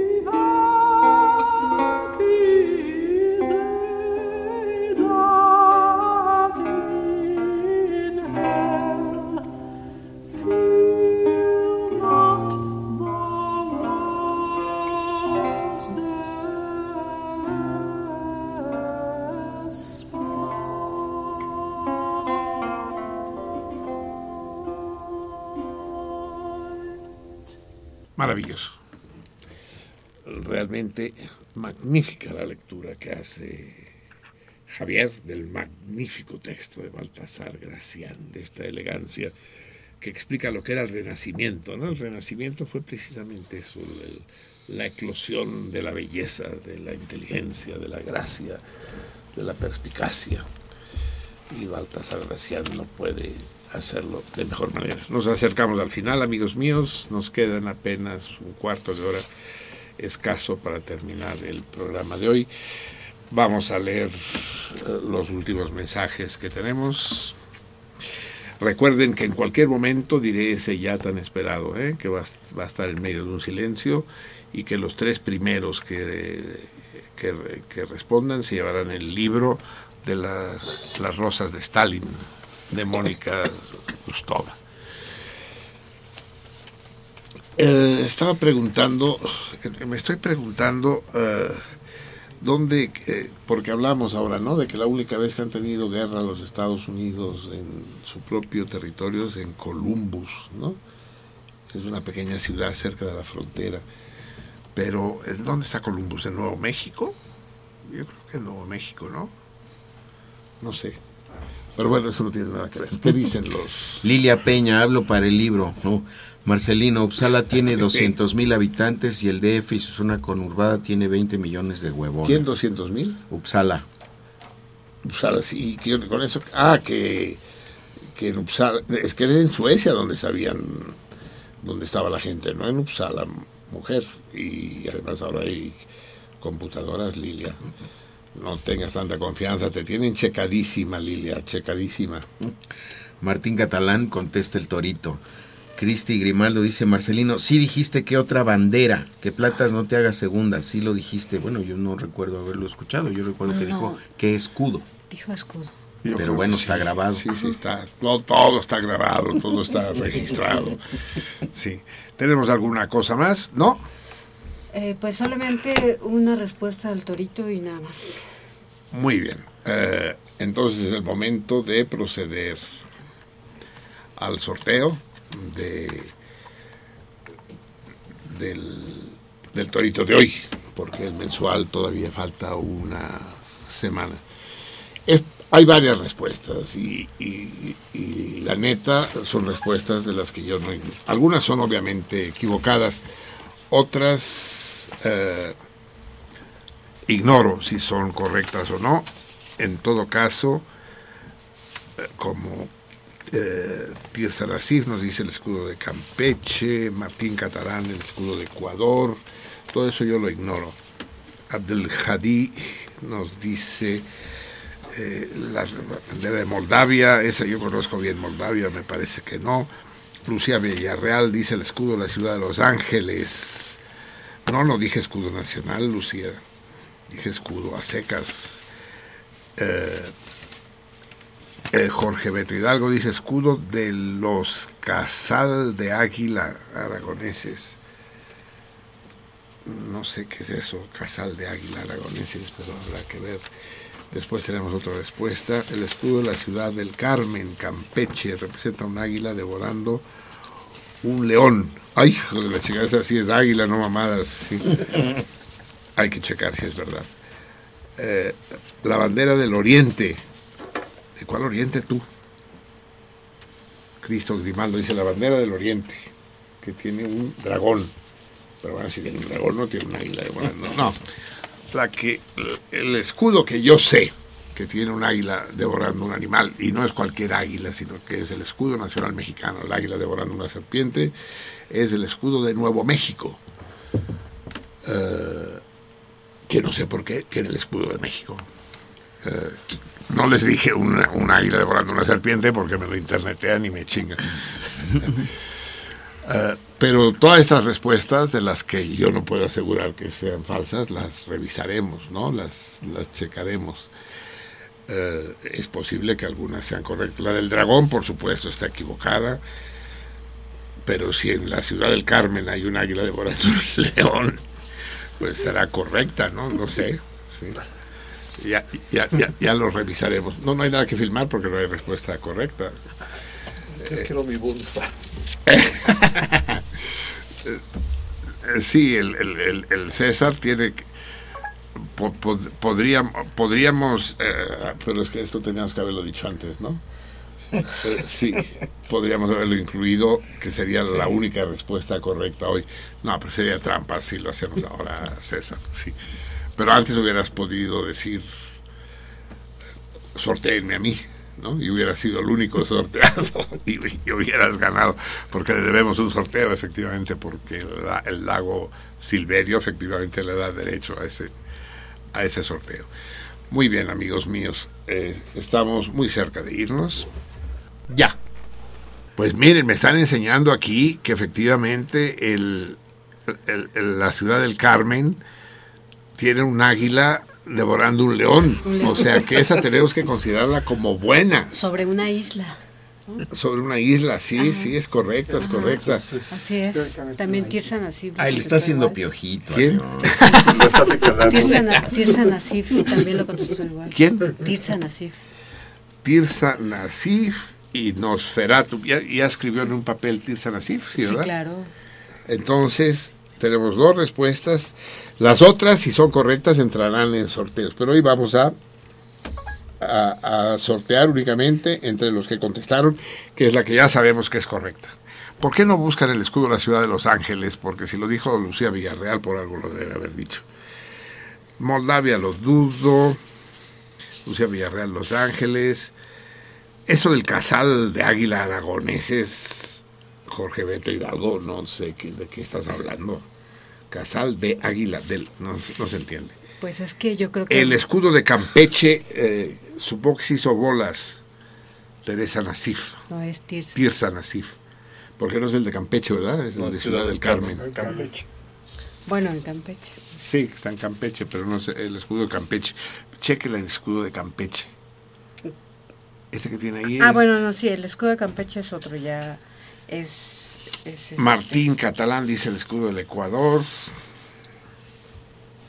La Eh, ciudad de Los Ángeles. hay una bandera de Oriente, ese no está bien. No, no, entonces hay una sola respuesta. Ahí está, sí, Mira. la ciudad de Los Ángeles. Y si está este. Inga tu madre, Ajá. no te digo, y, y ya es. A ver, ¿cómo se.? Sí, sí, sí, sí, sí, sí, hija de su pinche madre.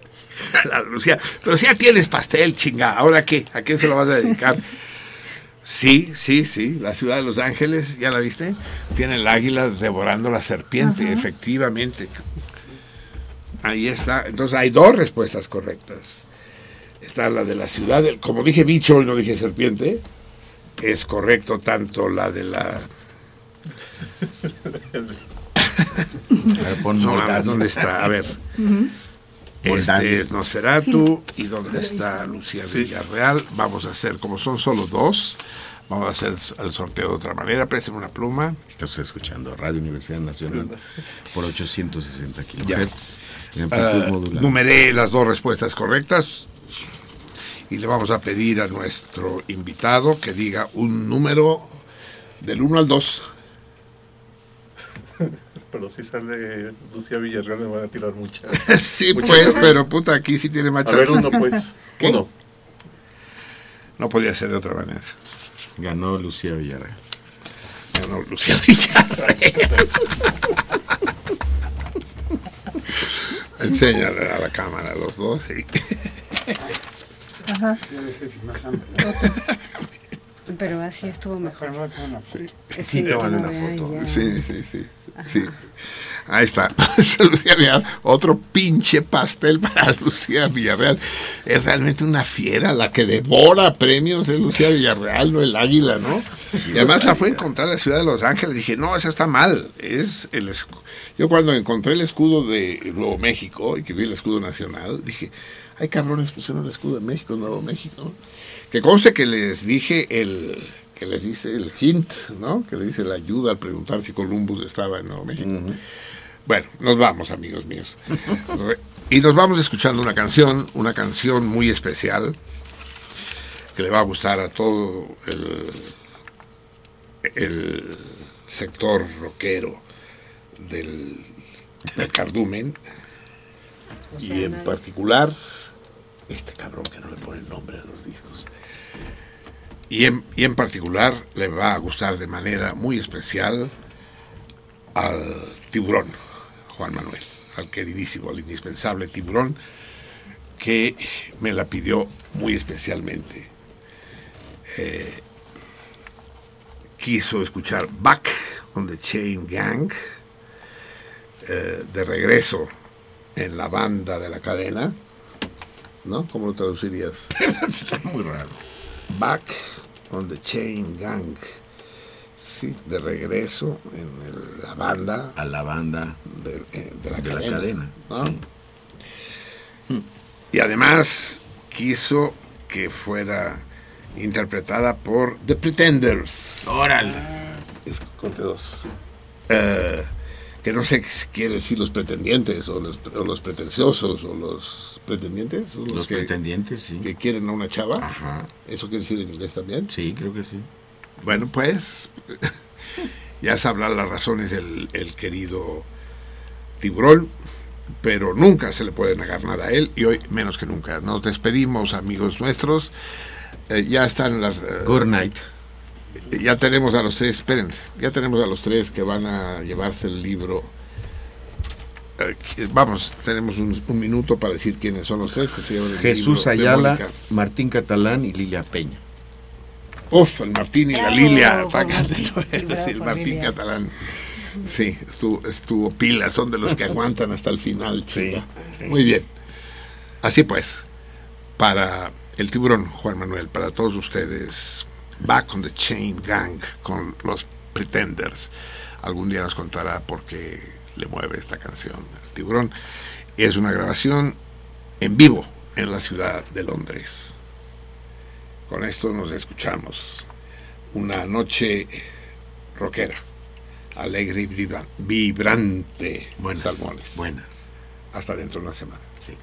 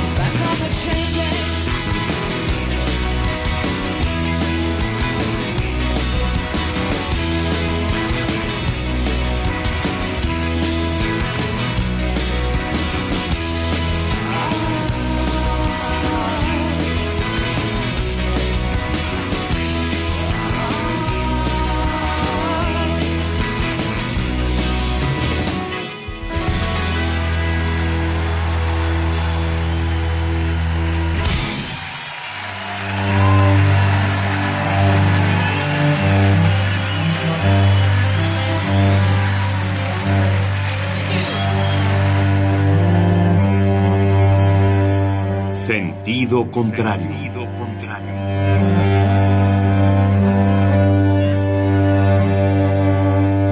El Museo Universitario del Chopo presenta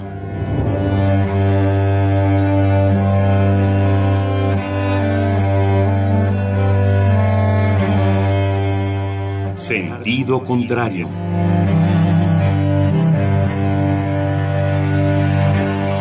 Una emisión de Marcelino Perelló. Producida para Radio UNAM, con la participación de Javier Platas.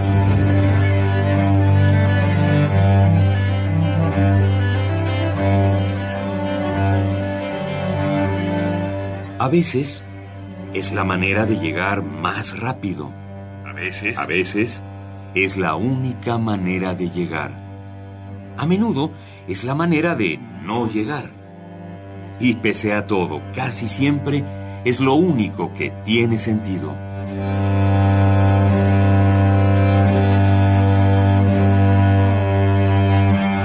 Sentido contrario. Sentido contrario.